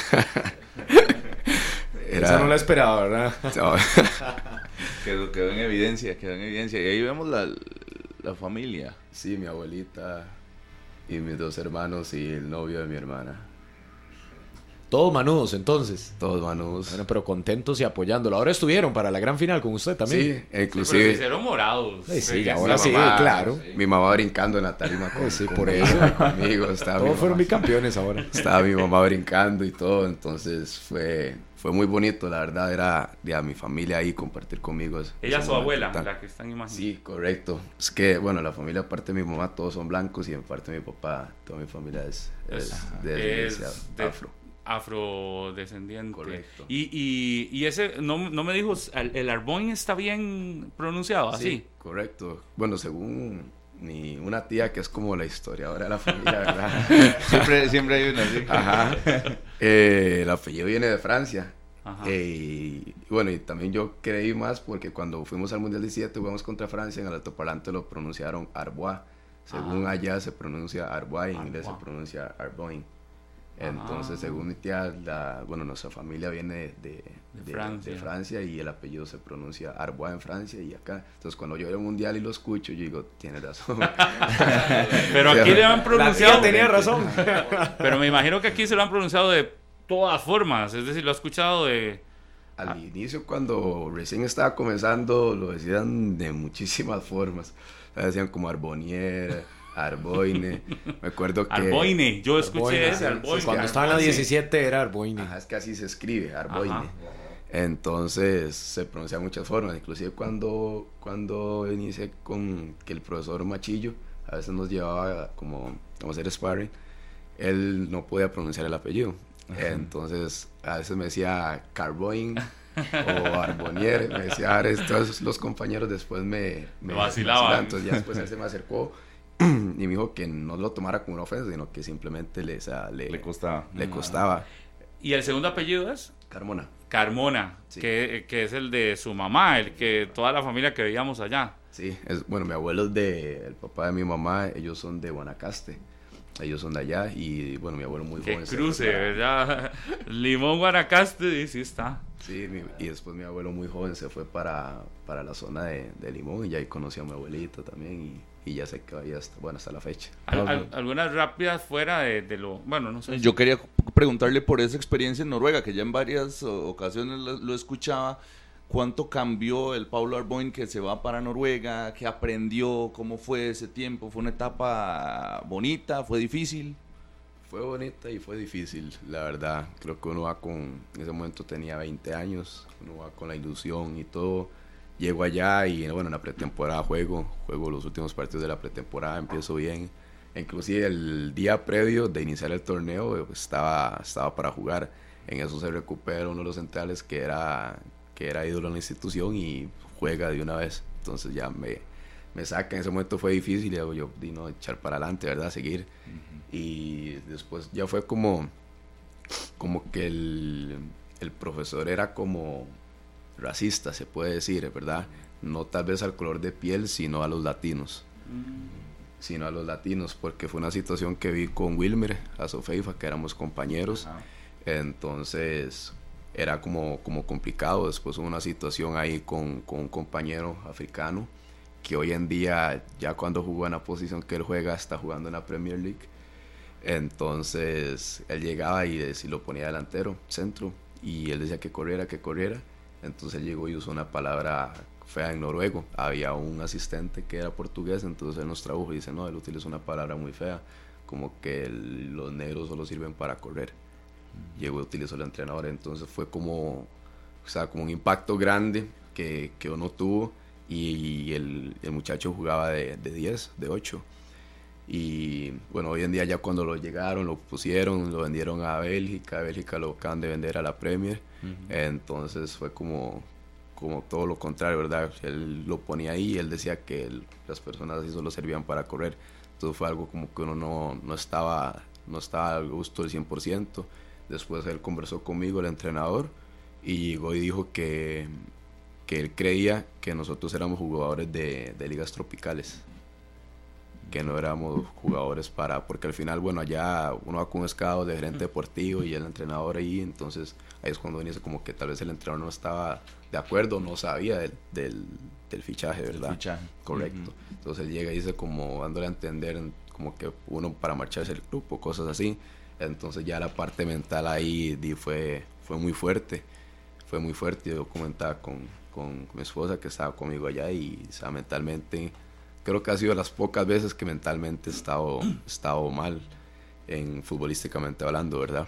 Creo que ha sido las pocas veces porque fue una situación muy, muy difícil y muy compleja la que, la que uno vivió allá en Noruega. Por eso tomé la decisión de regresar al país. ¿Y el estilo de vida cómo era? Bueno, tenía el apoyo de ella, sí. Sí, el estilo de vida era bueno, la verdad ya se vive muy bien, un lugar bonito, digamos los compañeros no puedo decir nada al respecto, me trataron súper bien, simplemente fue como esa situación en lo personal con, con el técnico, ¿verdad? Que quizás muchas personas nada más dicen se devolvió, pero no saben el motivo por cual, el por cual uno volvió al país, porque yo tenía tres años allá de contrato, entonces es algo que yo no quiero vivir, el entrenador seguía, entonces yo es algo que yo no quiero vivir, no tengo por qué yo aguantar humillaciones indirectamente.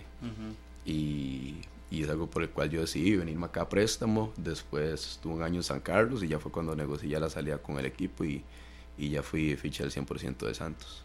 Pero no, no se arrepiente el haberse ido ese tiempo. No, para nada. Creo que de todas las cosas a uno, uno aprende. Ya en ese momento tenía 20 años, cuando volví tenía 21 y creo que uno, uno aprende esas cosas de una experiencia. Si a futuro se volviera a presentar algo similar, creo que, que ya uno va a saber cómo manejar la situación, cómo poder cómo poder llevarlo. Es que ese, a eso voy, porque no, no, no sé, desde la perspectiva suya, ya como un jugador con experiencia, ya más, más con una edad más quizás madura, eh, no cree, ya hablando en términos generales, tal vez no en su caso, en términos generales, porque es de lo que tanto se habla acá en el país, que a los muchachos se les saca muy temprano y que son pocos los que terminan durando, en el caso de Manfred Ugalde, yo creo que es uno de los casos más eh, atípicos, ¿verdad? En la historia reciente, ¿verdad? Que se va y ya se ha logrado mantener.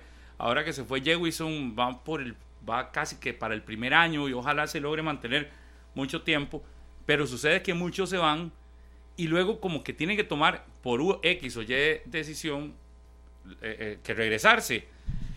Y uno dice, ¿y y no se les estará adelantando más el proceso. No, no llegará el momento en el que primero acá, y, porque me imagino la etapa más madura de la vida, hoy usted dice, a mí me vuelve a salir una oportunidad así, quizás tendría chance de, de no sé, aprovecharla más con mi experiencia, con lo que he acumulado ahorita, que hace, no sé, tres, cuatro años. Creo que, que la verdad no se les adelanta el proceso, sino creo que hoy en día el fútbol es así. Si usted ve a nivel internacional, salen jugadores muy jóvenes. Hoy compra una estrella en Brasil de millones de, de, dólares con 16 años. Creo que no es adelantarse el proceso, sino que aprovechar, aprovechar la oportunidad que sale. Ya cuando, cuando uno está en el momento es cuando usted tiene que saber cómo aprovechar esa oportunidad y cómo lograr hacer lo que usted viene haciendo en el país o en la selección, llegar y hacerlo en el equipo donde usted vaya y creo que también eso va mucho por, por la parte mental que uno puede llegar a tener porque, o sea, es como lo que me pasó a mí, que yo llegué iba a jugar y un día antes me sacan de la alineación, son cosas que uno se lo puede entrar abajo, ¿verdad? Son cosas que uno se lo puede entrar mentalmente abajo y creo que eso va más por la parte mental porque a lo largo de la historia también hay muchos jugadores que salieron muy jóvenes y se mantuvieron muchos años. O también el caso de Joel, que salió muy joven y estuvo en las grandes ligas desde muy joven. Entonces creo que eso va mucho por la parte mental y creo que hoy en día los jóvenes no son tan fuertes mentalmente. A gusto personal, ¿verdad? Lo que yo veo y pienso. Creo que los jóvenes no son fuertes mentalmente. Y como le comenté, creo que a mí fue, me pasó. O sea, no fui fuerte mentalmente y fue algo que en lo personal a mí me caló mucho. Y me llegó mucho el que se expresara así. Creo que el detonante fue cuando me dijo que era jugador de ligas tropicales. ¿verdad? Entonces ahí fue donde yo dije, no, o sea, no, no le aguanto más a este mae y no quiero volver a vivir algo así porque no sé cómo vaya a reaccionar. Entonces, Pero por ejemplo, hoy usted se va y le dicen eso, primero es, si se hace público es un broncón porque ya cada vez es más la, la exigencia que no, esas cosas no deberían de pasar. Pero digamos que pasan todavía o que pasen. Hoy me imagino usted dice, ah, con la experiencia que tengo hoy, no, creo que no, no volvería a pasar. Creo que la verdad haría algo público porque no, sería bueno porque como me lo puede estar haciendo a mí, pues lo puede llegar a hacer a alguien más y afectar de diferente manera la carrera de esa persona, ¿verdad? Entonces creo que no sería lo mismo, lo pensaría muy diferente, lo hablaría muy diferente y sé que es algo que no me va a traer para abajo. Creo que en su momento Kendall vivió algo similar en la MLS también yo era un jugador de más experiencia, supo manejar diferentes las, las, situaciones, pero conversando un poco con él, él, vio un momento similar en la MLS. O sea, el, estar fuera del país es complicado, lleva muchas cosas que, que a uno lo pueden hacer desistir de querer luchar por ese sueño, ¿verdad? Y ahora se suman las redes sociales que, que se pone a ver, que también ya la comunicación con la familia, que si es alguien muy apegado a su mamá, extraña a su mamá. O sea, juegan, juegan muchas cosas que, que a, uno, a uno le afecten. Yo es que, bueno, en lo personal, cuando cuando algo así me pasa, yo me cierro, yo soy muy cerrado en ese tipo de cosas y me gusta estar solo, no me gusta expresarme. Si es cuando a veces mi papá me llama cuando pasa un partido, él sabe que los primeros tres días después de que algo me pasa, ni a mi papá ni a mi mamá no le contesto a nadie. O sea, yo soy así, ¿verdad? Muy, muy cerrado, entonces ese tipo de cosas creo que me encierro y creo, bueno, el psicólogo me dice que no es bueno. no es bueno, ¿verdad? Que Tiene que, llamarlo a él entonces. ¿eh? Hay que expresar las cosas. Entonces creo que, que, es algo que uno tiene que aprender a manejar y, y saber llevar y también de buscar la ayuda necesaria. Pablo, pero evidentemente ahora eso te puede haber pasado por una falta de madurez normal de, de, un chiquillo que está teniendo su oportunidad, su sueño de salir a, al fútbol internacional y sobre todo Europa. Pero ahora que lo ves como una anécdota del pasado que te formó a lo que posiblemente seas hoy y con 25 años, es ese, ese gusanito de querer volver a tener esa oportunidad, trabajas para eso, sabiendo que igual con 25 años, aunque tendrás la oportunidad, eh, no será igual el panorama de llegar a Europa con unos 18 o 20 años, ahora que llegas más curtido, eh, muchísimo más eh, experimentado en el fútbol y evidentemente también con algún pasado en selección.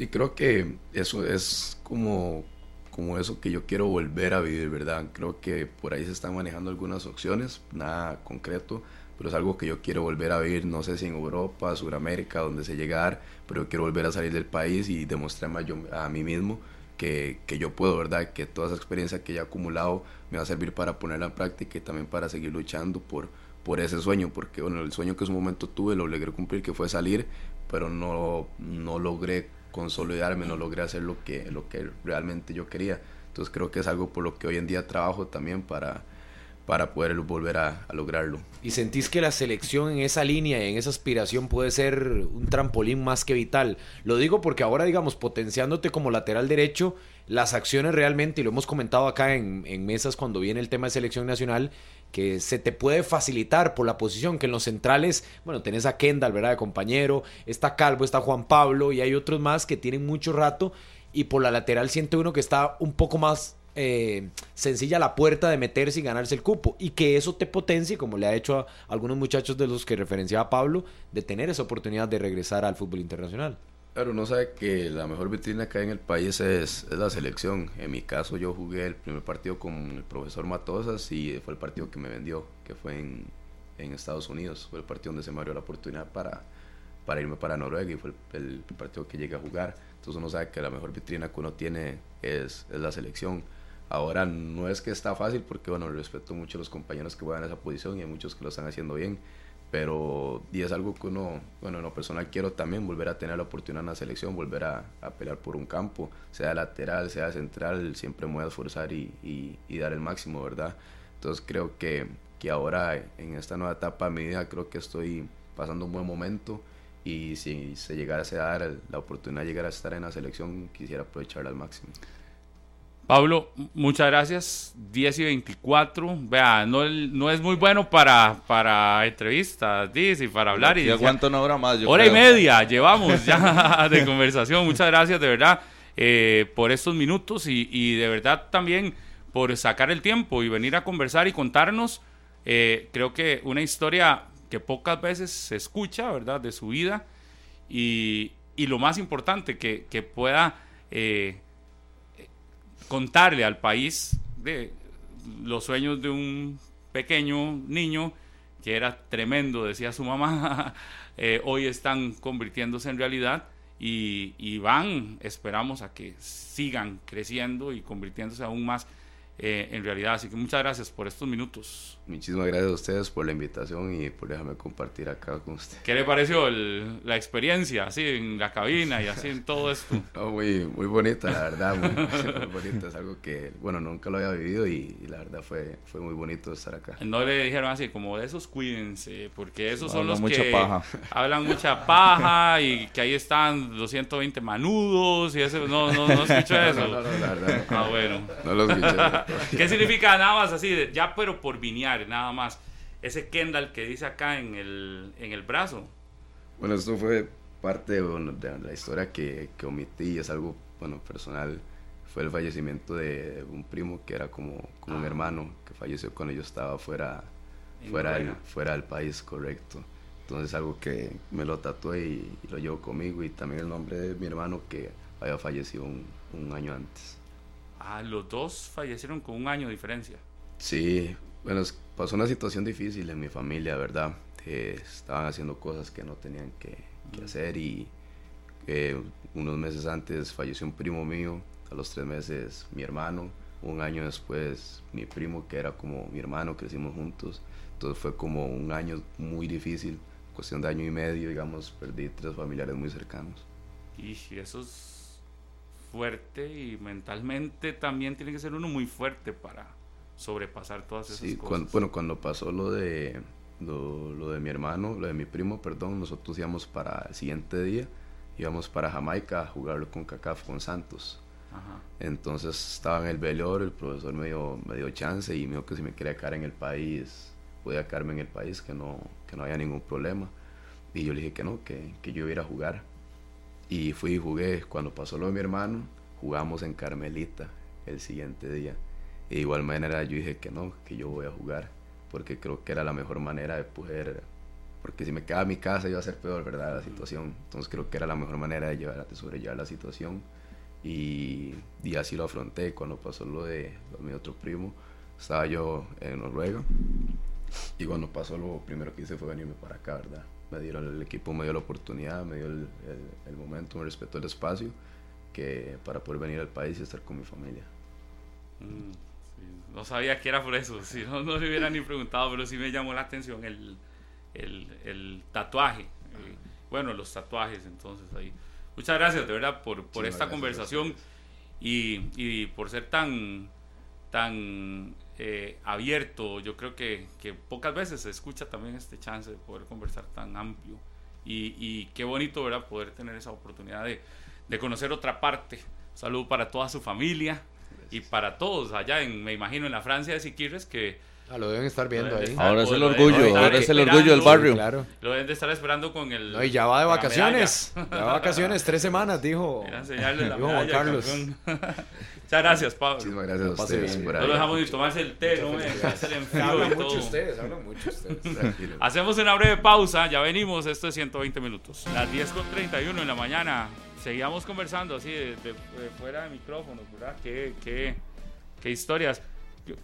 Aquí es donde uno agradece que se, y, y digamos aquí también hay que decirle a el agradecimiento a Patricio Altamirano. Sí, a Patricio. porque, porque no siempre se tiene el chance de conocer el- en- a profundidad las historias que hay detrás de las figuras que usted ve y que uno diario prácticamente, porque esto en esto del fútbol es diario, al final es como una relación de, de todos los días que tenés con los futbolistas, con, con los equipos de fútbol y demás, y pocas veces conocemos el detalle, y, y yo creo que esa conversación tan amplia eh, Es que nos- la, la nos zona hace mixta, otra Pablo. perspectiva, Sí, ¿verdad? la zona mixta luego de cada partido es algo muy rápido y no se permite casi que nunca profundizar y, y tener ese mano a mano con, con los futbolistas que la mayoría, por no decir todos, tienen muy buenas historias. Eh, eh, porque al final de cuentas ni siquiera hablamos de, de- de algo relacionado con, Mucho fútbol, ¿no? Sí, con sí, fútbol, sí. más como la parte humana. Pero esa parte humana es sumamente... eh, Determina, al Total. final yo creo que a todos nos determina lo que hemos vivido, las, las etapas de la vida que, que hemos pasado. Y, y lo de Arbonne, este, hoy más que nunca le reconoce uno eh, el mérito no solo por haber llegado a Saprissa y haber sido campeón con el Saprissa, sino por todo lo que nos cuenta que ha tenido que pasar en su, en su proceso, en su etapa de vida. Y yo creo que también esto nos tiene que enseñar que al final en Costa Rica, este país es tan pequeño Claro. que prácticamente todas las familias vivimos situaciones similares, algunas un poco más fuertes, otras un poco quizás más menos grandes, digamos, Sí, pero, menos pero al final somos en, en Costa Rica, usted ve, la realidad es que muchos pasamos situaciones Sí, sí, eh, imagínese, similares. imagínese, Pablo, lo que puede significar para un televidente, oyente, hombre, mujer, joven, eh, un poco más mayor, escuchar esa, esa historia, reflejarse, sentir que posiblemente es muy similar a lo que está viviendo eh, en este momento, inclusive proyectándose como deportista y escuchar de un bicampeón nacional, de un muchacho que vino de la Francia de Siquirres, que se superó con base en el esfuerzo y que evidentemente ahora está recogiendo parte de esos, de esos frutos. Creo que son historias que al final terminan impactando y como lo decía Pablo, que es él mismo el que lo expresa, del tema del apoyo psicológico que tuvo que buscar ante una circunstancia donde él mismo reconoce que era un poco agresivo, que tenía un poco de poco control de la ira, cómo la fue trabajando desde tan niño para ser quien es hoy. Yo creo que es una historia que da muchísimo para que muchos que nos escuchan o muchas se reflejen, vean que sí se puede y que encuentren en ese apoyo, ya sea familiar o inclusive profesional, eh, una manera de salir adelante y de crecer en la vida y de por qué no lograr los objetivos. Creo que eso es lo que nos debería quedar más allá de lo que engancha ya él denotó de lo que representa también estar en un equipo como Saprissa. Creo que eso es eso vale mucho por los Hay más de- por los jóvenes y todos los que lo observan. Hay más de 90 comentarios en la fotografía que colocábamos en las redes sociales y en el Facebook de Deportes Monumental. Eh, Norma Zárate, excelente entrevista, gracias. Tony dice, soy liguista y me encantó la conversación, gracias. A Liliana Hernández, ojalá nunca pierda esa humildad y honestidad. Y Marlen Alfaro dice que tenía otro concepto de Pablo Arboin, pero escuchándolo ya cambió su pensamiento. Dice que sí conoce al papá de Pablo. Y muchos comentarios, sí, reconociendo la humildad y las palabras de Pablo Arboin. Sí, sí, sí. Eh, eh, es, un, eh, es, es una oportunidad, por ejemplo, para conocer otra parte de, de la figura. Y de verdad el agradecimiento para la gente del Saprisa y el Departamento de Comunicación y, y específicamente a Patricio Altamirano que esta semana, estos dos días, este, nos ayudó tantísimo. Es, es- pocas veces tenemos tanto, tanto opción de contacto con futbolistas. Ayer al mediodía tuvimos la oportunidad de compartir con Kevin Chamorro y Orlando Sinclair, que llegaron a Noticias Repretel y después hasta vacilar y todo una vez que salieron de la entrevista. Luego ayer en la noche llegó Ulises Segura. Ulises Segura. A jugar con nosotros en conexión. Ojo, yo sinceramente no creí que fuera a jugar todo. Y dije, uy, vamos a ver en cuáles se apunta o no. Y se apuntó a todos. Es más, ahí Estaba muerto risa, ¿eh? hay un juego en el que yo le dije al final, no le tenía tanta fe el, el de la coordinación y no, hombre, se lo mandó bien, bien, Ajá. bien. Y ahora a escuchar a Pablo Arboin, este, también muchas gracias a la gente de Saprisa.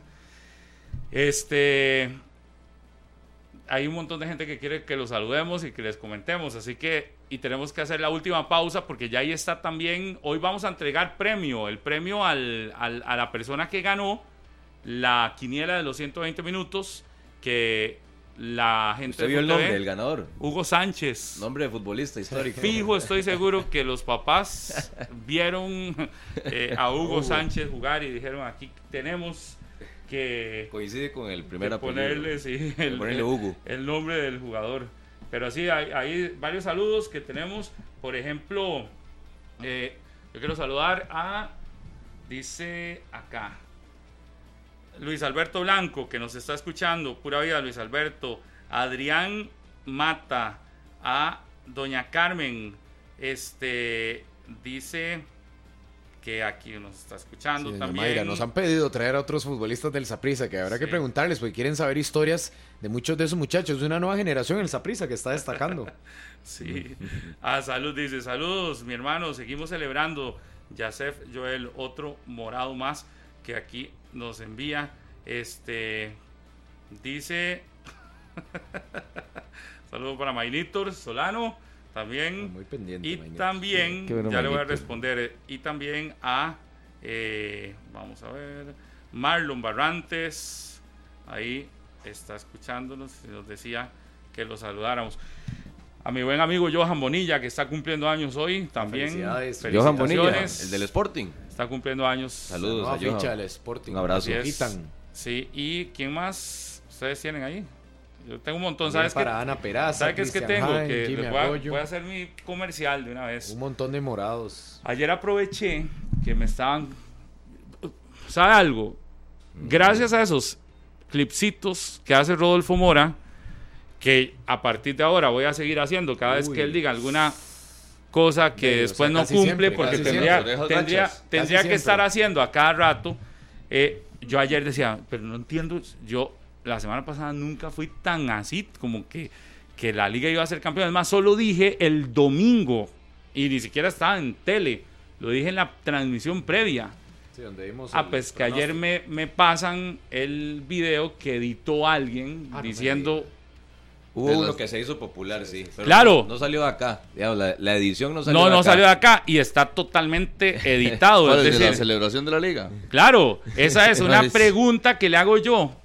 E- Es, es que usted ni siquiera vino, ¿eh? Usted habla mucha paja y ese día ¿Cómo? ni siquiera estaba acá. No, no, yo lo vi en, en las redes sociales. Ajá, editado, editado No, a no, por eso. conveniencia. Porque No, a, no a los dos gerentes se les preguntó. Lo a mismo, don Gustavo exacto. y a don Ricardo. Ajá, y, el, y, y es más, la parte donde la parte me que editan, eh, no, es la parte donde yo pregunto, entonces dicen que no, entonces yo lo que digo es, Pero muy usted está aclara- probablemente lo que quiere aclarar es que no estaba en esa tarima usted el domingo. no había ni tarima ahí, ni siquiera, Ah, así que deje de hablar paja. Entonces, lo que yo digo es, ni siquiera había un, es, es decir, la parte que editan es donde yo hago una pregunta y digo, la gente de la liga ni siquiera quiere hablar del tema de la eventual celebración, pero muy probablemente tendrán ya establecido una caravana y fue exactamente cuando terminamos de hablar con don Gustavo Chinchilla de lo que tenía preparado el Saprisa. Pablo, pero eso hay que normalizarlo, yo creo, en el fútbol. O sea, los No, no, dos pero equipos, editaron pase una lo que parte pase, que ni siquiera era tiene que tener un plan B medio estructurado. O sea, yo creo que aquí el que No, venga es que a lo editaron. no, Lo editaron. o sea, súper editado. demasiado romántico. Claro, pero, yo por, sé. pero por eso, pero yo ahí es donde dije, pero ¿en qué momento? Porque decían la carroza. ¿Cuál carroza? Yo ni siquiera hablé de carrozas. ¿En qué momento? Sí, sí, súper editado. Hicieron usted un lo que quiere Rodolfo. decir es que Rodolfo está haciendo lo mismo. De, yo Hicieron lo- un yo tomé Rodolfo, los exacto. videos que suben así, ay, ay. o sea, los videos que yo tomé son los que están en el Instagram de 120 minutos, no dice nada. No, no, pero por No, eso. esos son en, los en- otros, en- ese es otro. pasada, sí. En el que me editaron a mí, lo que Ah, hicieron los fue un míos. Rodolfo. Esos son los ay, oficiales. ay. Por eso, los míos, Esos los son que los yo oficiales. utilicé para defenderme y de pegarles una revolcada a ustedes ayer. Lo bueno es que este aumentó, fue- a- es- aumentó las estadísticas en nuestras redes. Sí, no, yo. Ah, bueno, y lo otro es que yo, Instagram de yo 120. aproveché entonces ese momento y dije, "De- ya que me están tirando tantísimo, y ayer me fui y compré dos, ayer andaba en un, compré dos camisas de la 38. Ah, las están vendiendo. Sí, ¿Y qué ya no habían. Ya no había. No, a la tienda a la que yo fui en la tarde ya no ¿Usted había. las compró? Con mi plata Se compré fue a meter dos a la camisas. Sapritienda ayer. Con el color morado histórico. Y dicen que yo soy. 38. Pero están y lindas, dicen- están lindas. No, y lo, lo, lo peor de esto es que dicen que yo soy el que me monto en las olas de la moda y no sé qué. Y Pablo Guzmán ayer haciendo fila en la Sapritienda. Sí, pero no había. ¿Cómo se llama? Entonces tuve que ir a otra. ¿no? Sí, Sí, pero ya ahí no había, entonces tuve que ir a otra. Yo hasta que me sentía así rarísimo. ¿Qué estoy haciendo acá? No, compré dos y dije, voy, voy a regalar. Entonces, si Vale que yo soy el sigue modas, ¿verdad? Vaya, vaya a mi Instagram si quiere y participa, Rodolfo. Arroba Pablo Gus. ¿Usted qué es morado? Para la camiseta bueno, del disque morado. Ay, ay. No. Sí, Morado. sí, sí. No, no. Le hice ahí, ahí. Vea el reel que le hice ahí con Ulises Segura, que ayer me Qué se bueno, apuntó. Ulises. Buena gente, Ulises, sí, claro. Se apuntó al, a la vara. Ahí está. Estuvo vacilón. Estuvo bonito. estuvo Hacemos una pausa para que entreguen premios después del corte. Arroba Claro. Pablo Gus, vaya y vea ese reel. Y si usted es morado o morada, participe. Sí, Rodolfo ya está participando. Voy. Y para los Este- morados que estaban inquietos, ya en todas las redes sociales del Deportivo Saprissa se actualizó la Copa 38. Aquellos que estaban Actualizó. poco- Actualizó. Actualizó. ¿Qué actualizó? ¿Por qué? En el viaje Actualizó. Ahí sí se usa la U. Actualizó. Y en el no actualizó. Y en no, el no, Rodolfo, viaje- lávese, la- lávese las orejas, porque no, tal vez tal vez en tu Realba, no sé si no le enseñaron eso, pero me No, no, extraña es porque que- tengo muchos amigos de allá Es que, que, sí. como usted a veces con las letras no, confunde un poco. Escuche, escuche. Le voy a decir como Harry que Como está aquí. el Escuche. león. Se actualizó, dice Murillo. Actualizó. actualizó. Pausa y volvemos. Nos quedamos sin argumentos, vamos a lo más bajo. Las 10 de la mañana con 46 minutos, 10 y 46 de la mañana. Estamos en directo, esto es 120 minutos a través de Radio Monumental, la radio de Costa Rica. Estamos en Repretel Canal 11. Llegó la gente de Food TV porque tal y como lo habíamos hablado, Alexis, no sé si ahí Alexis se verá o no. Sí se está viendo. Si quiere se sienta Rodolfo y ahorita la saca para que Alexis no se no lo tapen. Llegó Alexis Ibero, Alexis Sandoval y la famosa Vero, eh, que nos tuvo, pero hacía mecate corto toda la temporada de la quiniela, porque era la que nos decía, tienen que llenar los resultados, y siempre se las pasábamos tarde. ¿Qué dice Alexis? ¿Cómo está? Muy buenos días a todos. Muchísimas gracias, Pablo, Daniel Fofo, este, por el espacio. La verdad, muy agradecido con ustedes por la cobertura que nos dieron en la quiniela. La verdad, este, fue una experiencia muy bonita poder trabajar directamente con ustedes todas las semanas, todas las jornadas aquí, bueno, con Vero, que estuvimos detrás de eh, que se cumpliera el objetivo, que básicamente es hacer algo entretenimiento para, para toda la afición, basado, digamos, en la figura de ustedes y que llevaran una línea también a nivel de recomendación de lo que podían ir poniendo en sus diferentes quinielas, ¿verdad? Oye, Alexis, eh, se hizo la quiniela general, que ya tiene ganador, ¿verdad? Y gana, ganadores, porque era primero, segundo. Correcto, la quiniela general básicamente fueron dos ganadores. Este, el primer lugar es una tarjeta de regalo con 2.500 dólares y el segundo ¿Quién lo ganó? Eh, pero cómo ya ver, nos vamos Ay, a ahorita nombre para, el para nombre. anunciarlo y el segundo lugar era una tarjeta de mil dólares. Ajá. Y eh, eh, a ellos se les va a hacer entrega, me imagino, en estos días. Correcto. De hecho, ya, bueno, Vero ayer se puso en contacto con ellos porque la idea es de hacer igual una entrega oficial, como lo estamos haciendo aquí con el ganador de, de la quiniela de 120 minutos. Este, y pues la idea es eh, de seguir generando ese tipo de interactivos con ayuda de, de los diferentes medios para, de, para el disfrute de la afición, ¿verdad? De todos los que somos fanáticos de- del fútbol nacional. Ahí tiene el nombre. Sí, este, ganadores. el primer lugar es eh, Don Luis Vargas Vado y el segundo lugar Santiago Arias. No, no fueron los mismos que ganaron la del No, Mundial, ¿verdad? No, no, fueron diferentes. Sí, ese, ese es otro. Y el, y el otro tema es que, digamos, la cantidad de puntos que se hace en esta. Aquí estoy revisando nada más el- el- la cantidad de puntos finales, porque en el ranking eh, general, la persona que ganó hace 280 puntos. Sí, es es un- una muy buena cifra. En realidad, bueno, tal vez teniendo un parámetro, la de nosotros a nivel interno en FUTV, el que más puntos hizo, creo que llegó como a 250. Pero el parámetro estuvo muy bonito. En realidad, eh, la participación de la gente fue espectacular. Tuvimos más de 14 mil personas inscritas al final. Durante todas las jornadas eh, hubo una participación muy activa de casi un 85-90%, lo cual es algo, fue algo muy retador, porque el torneo, diferente, a diferencia del Mundial, es un torneo que tiene muchas jornadas, ¿verdad? Eh, es un torneo de casi cinco meses y ahí nuestra intención fue básicamente todas las jornadas darle un premio al que lograba la mayor cantidad de puntos para generar siempre ese interés, ¿verdad? De seguir participando, de seguir activo y creo que fue un objetivo cumplido al, al día de hoy, ¿verdad? Y aparte que, que al, al final, este Alexis, si usted queda rezagado en la siguiente jornada podía recuperar porque se entregaban muchos puntos. Correcto. El, el hecho de que usted obtuviera puntos por el marcador exacto eran 5, por marcadores eh, similares 2, 3 Tres. puntos y hasta un Hasta un punto. punto, Sí, era pocas veces las que uno podía quedar en cero. Totalmente. Entonces totalmente. siempre había chance de ir recortando. Entonces como que esos primeros lugares fueron variando, por lo menos en la general. Yo vi muchas veces variar el, el Sí, primer lugar. e inclusive en, la, en la los protagonistas nos pasaba. Y recuerden que en su momento, bueno, Carlos, que no está ahorita, estuvo de líder por muchas jornadas y de un pronto a otro cayó al cuarto lugar. No lo ha superado Eh, todavía, No, todavía está. Bueno, no igual no fueron tantas, es que hizo mucha bulla, porque un día de estos me puse a Tiene revisar. tantas apuestas que pagar que no ha vuelto. no, no, porque esto de la bulla sí es cierto, porque hizo mucha bulla, porque yo me puse a, a revisar de la jornada 2 a la jornada 7, el líder fui yo. De la 8 a la 17, no, sí, de la 8 a la 16 creo que fue, el líder es él. Y de la 16 hasta el final, el líder fui yo. Entonces, no fue que estuvo tanto, fue que hacía demasiado ruido y venía aquí y decía, el líder y el líder. Pero cuando dejó el liderato, no volvió. Y hoy que venían a entregar el premio, tampoco vino. Anda escondido desde hace días. Yo lo ando buscando. para que Estamos, pague. no, un montón Que de pague, gente que está pague. esperando lo que llegue. Perro amarrado tiene. Pero sí, Bueno, y, Pablo tuvo la oportunidad de reivindicarse con el Mundial, ¿verdad? Que y Sí. quedó Ay, ahí con segundo. la espinita La y, el palo. y fue súper bien. Ah, yo Pero en la sí, del mundial quedé segundo. Sí.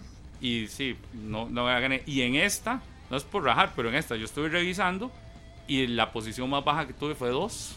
Fui segundos mínimo. Por algún lado ganó. No, de ahí tenía que ganar algo, ¿no? Pero igual hice 251 puntos. Y en la quiniela privada de FUTV, eh, en la quiniela privada, privada de 120 minutos, eh, hubo un ganador.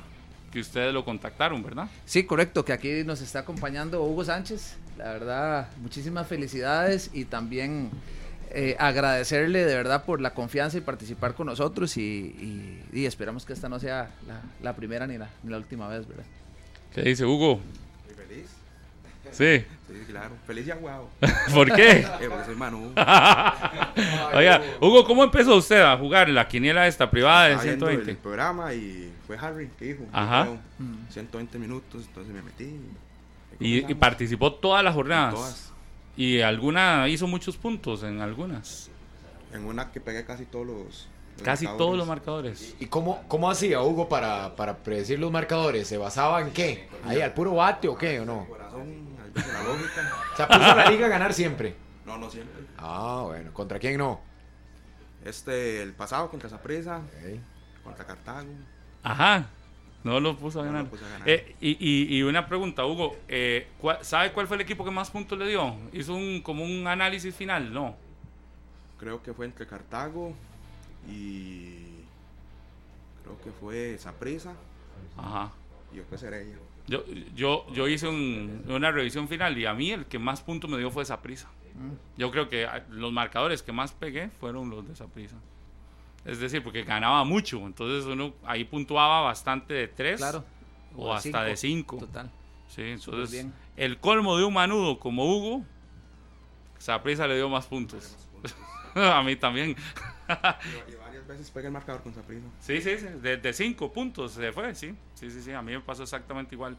Y usted nos dijo, Alexis, que le iban a tener un obsequio. Sí, correcto. Aquí, bueno, eh, con unos de nuestros patrocinadores, RCA, habíamos acordado dar una pantalla 43 para que pueda disfrutar de todos los partidos ahora que se avecina el nuevo campeonato, torneo de copa, supercopa. eh, estamos con eSports y de que pueda disfrutar de, de lo mejor por Food TV con, con este premio.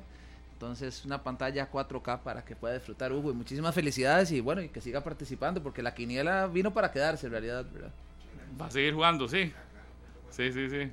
Y, oye, ya que está aquí, me imagino nos escucha a diario. Cuando 120, pueda, sí. Ah, ¿por qué Pero no? Hoy Ah, me levanté a escucharlo porque me llamaron.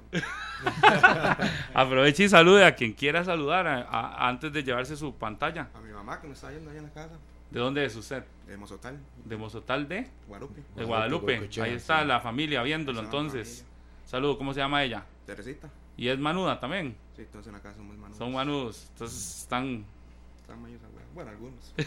Otros no. Ya usted qué, mazo, mazo, ya, ya no, le, no le hace mucho. Ah, sí. pues, ya, ya. Ya pasó. Eso sí, Sí. en el partido nada más. Y ya, ya. Después La semana normal ya. Viene otro torneo. Hay que seguir trabajando. Lo ganamos. Muchas felicidades, Hugo, y gracias por estar siempre con 120 y Muy bien. apoyarnos en los. Ahí está la pantalla para que ahora se la va a tener que llevar, ¿verdad? De acuerdo. Pero ahorita se la entregan Alexis y además usted nos contaba que para la quiniera va a seguir, es decir, y Sí. viene con más. Sí, este, bueno, la quiniela para el próximo torneo igual vino para quedarse, como les decía. Eh, vamos a meter algún tipo, digamos, de sabor adicional. No sé, los que tuvieron la oportunidad de jugar el mundial y esta vieron que pusimos algunas cosas innovadoras, como el pronóstico más frecuente de la afición. Y para esta vamos a tener algún, algunas sorpresas adicionales para que la gente pueda ganar puntos extras. Entonces, por ejemplo, en una jornada en específico, tal vez vamos a meter un partido adicional para que puedan este, sumar más puntos, como algún tipo de bono. Por ahí, por ahí es parte de las sorpresas que traemos. Evidentemente, seguir con el tema de los premios todas las jornadas, igual para que la gente se sienta motivada a seguir participando, que a pesar que tal vez no están en una posición muy alta en, la, en el ranking general, eh, pueda tener la oportunidad de ganar premios y, y en realidad son premios muy buenos los que hemos dado para, para incentivar la participación del público en, en el juego. Y vamos a hacer, todavía no lo podemos comentar, el reto que vamos a tener. Viene, viene un reto bonito y la verdad podemos tirarlo sí. como premisa. Ya eh, lo digo, ya lo en digo, lo dijo en la final. No, yo creo que. Soto, y, no, y, sí, ta- no, y también lo dijeron los, los compañeros en, ra- sí, en, sí, en sí. Teletica Ya- Radio. Ah, pero ese. Ah, es que nos están retando desde allá, allá Sí, por, por, allá. eso, pero ya ese reto Sí. ya lo contó. No, y ellos andan rajando ya. Más bien hay que ponerse los tacos fuertes, así como decía Pablo Arboin ahora.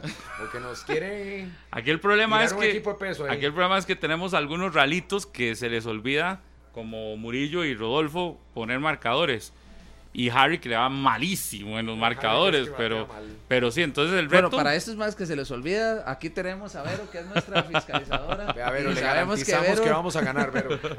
no- nos va a ayudar con eso. Eh, con el tema Harry, bueno, de ahí tienen que ponerse de acuerdo como equipo. Vamos no, a hacerle los marcadores, yo creo. Pero cómo va a ser en equipo es. Pero la idea, vamos a ver, la idea que, que- que estábamos planteando para que la afición sepa es de los programas de 120 minutos y el de Teletica Radio, que básicamente compiten a esta A misma la hora misma hora, rating, eh, di, los vamos a poner a competir como, como programa con sus diferentes panelistas para di, generar una quiniela, digamos como decía Daniela, así como una competencia entre, entre los dos equipos, entre todos los panelistas que tengan. Entonces, por ahí va, por ahí va la dinámica. La idea es igual, poder generar igual premios para que ustedes se sientan este, incentivados y que incentiven a la afición a poder seguir participando en ese tipo de interactivos. Ahí nos va a tocar entonces reto con ellos directo. Exacto, ahí los va a tocar con Sandoval. De hecho, Sandoval nos lo vamos el domingo después del, del estadio una comida, estuvimos vacilando. Creo que del otro lado también están muy emocionados. Ahí Claro, están picados, estuvo están picados. esta semana. Entonces, sí, sí, sí, se va a poner bien bonito. Y parte de esto es lo que, digamos, el producto de FUTV lo que trae, ¿verdad? Ya tenemos 3, 4 años de estar en el, en el mercado como un producto enfocado en, en fútbol. Y aquí rompemos esas barreras, ¿verdad? Y esos mitos de que Repretel, que Teletica, al final de cuentas FUTV hace eso, unir a la familia del fútbol, eh, no solamente con los equipos de fútbol, sino también con los panelistas, con los periodistas y comentaristas que son parte, ¿verdad? de- del, del espectáculo que tiene el fútbol. Que de hecho han participado hasta gente de otros, de otros medios, porque por ejemplo en la quiniela estaba la colega Andrea Zamora, Correcto. este, estaba Fernando Araya, que es de un medio de Teletica.com. ajá. Este, Esto, eh, Ajá. bueno, en el Mundial estuvo Leo Cordero. Colombia. eh, de Colombia. En esa estuvo, bueno, Melissa y, y Migue de Teletica Deportes. Vos estuviste por Repretel, conjunto con Carlos. Entonces, eh, tratamos de hacer eso. En realidad es un, un, pro- un producto de entretenimiento para que di, la gente tenga, tenga para divertirse bastante. voy a darles el resultado final de la, de la, de la, de la, de los protagonistas. Porque, No haga más daño, mejor. no, no, no, porque, ¿sabe? Primero y segundo lugar, ¿Quién? A ver. Pablo y Serrano, los dos que representábamos esta mesa. Primero Serrano, eh, primero yo, 100 251, segundo Serrano. Tercer lugar Miguel Calderón, Serrano hizo 243. Miguel Calderón hizo 241. Uy, casi. Fernando Araya 239. Melisa, que fue la campeona Del del mundial. de la quiniela del mundial, 235. Andrés González, el No famoso diga. chiquitín, Chiquitín, no. 222. Ah. Le fue Se quedó chiquitín en la quiniela. Y Andrea Zamora quedó de último. Sí, sí. Se- le ganó el Se fue corazón al a Andy. descenso, sí, se fue al descenso ya. 135. Saludos, André. Este, pero sí, estuvo, estuvo bastante divertido en Sí. el chat. Porque hicimos un chat y en el chat Estuvo muy nos tirábamos Sí, fuerte. Y se engañaban y todo. Y eran los toques ahí. Un Ponían unos y cambiaban. Me escribió todo hora. preocupado si estábamos en serio discutiendo, peleando, porque fue una tarde. Sí, sí, ahí se hizo una- Caliente, caliente. De ahí se hizo como un debate y una discusión interesante respecto al puntaje este, de una jornada en específico. Y pues bueno, es parte, digamos, también de, del conocimiento y de la experiencia que le da uno, tal vez también para irlos conociendo eh, más allá a los colegas de, de ambos, de ambos canales, pero todo súper bien. eSports ya empezó. Sí, bueno, eSports, tenemos dos anuncios, ya como para ir cerrando. eSports, eh, finalizamos suscripciones mañana. eh, ya superamos las 1500 que teníamos como meta. De hecho, las pasamos ayer. Hoy ahí estén atentos para los que no se han inscrito, no pierdan la oportunidad. Es totalmente gratuito. Es el torneo más grande de eSports con el videojuego FIFA. Eh, ampliamos las inscripciones hasta el día de mañana.